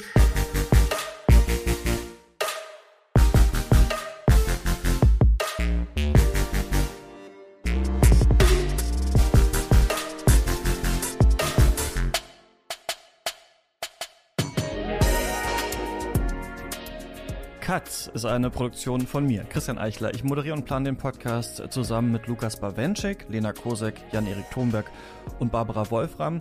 Und dieser Podcast kann nur durch eure Unterstützung existieren. Also falls ihr dafür sorgen wollt, dass wir immer so weitermachen können, dann unterstützt Katz gerne mit drei Euro im Monat. Dann kommt ihr nicht nur in den Katz Discord, sondern bekommt jeden Sonntag eine weitere Folge Katz. Das sind zum Beispiel Specials zu großen RegisseurInnen, Classic-Folgen zu Filmklassikern, Besprechungen aktueller Filme und unser Mailback-Format. Da geht es um News, aktuelle Diskurse und eure Fragen. Alle Infos unter steadyhq.com slash cuts. Der Link ist auch unten in den Shownotes. Und an dieser Stelle danke ich allen, die uns sogar mit 10 Euro im Monat unterstützen. Das sind Joshua Franz, Peter Hacke, Jan Ehlers, Samuel Engel, David Bockhorn, Stefan Kiske, Georg Kraus, Christian Wefers, Florian Zeppenfeld und Tom Simmert. Vielen Dank für eure Unterstützung. Die 5 Euro Bäcker findet ihr in den Shownotes und wir hören uns nächsten Mittwoch hier wieder in der nächsten regulären Folge Cuts oder am Sonntag in einer Folge, die man nur hören kann, wenn man uns unterstützt. Macht's gut.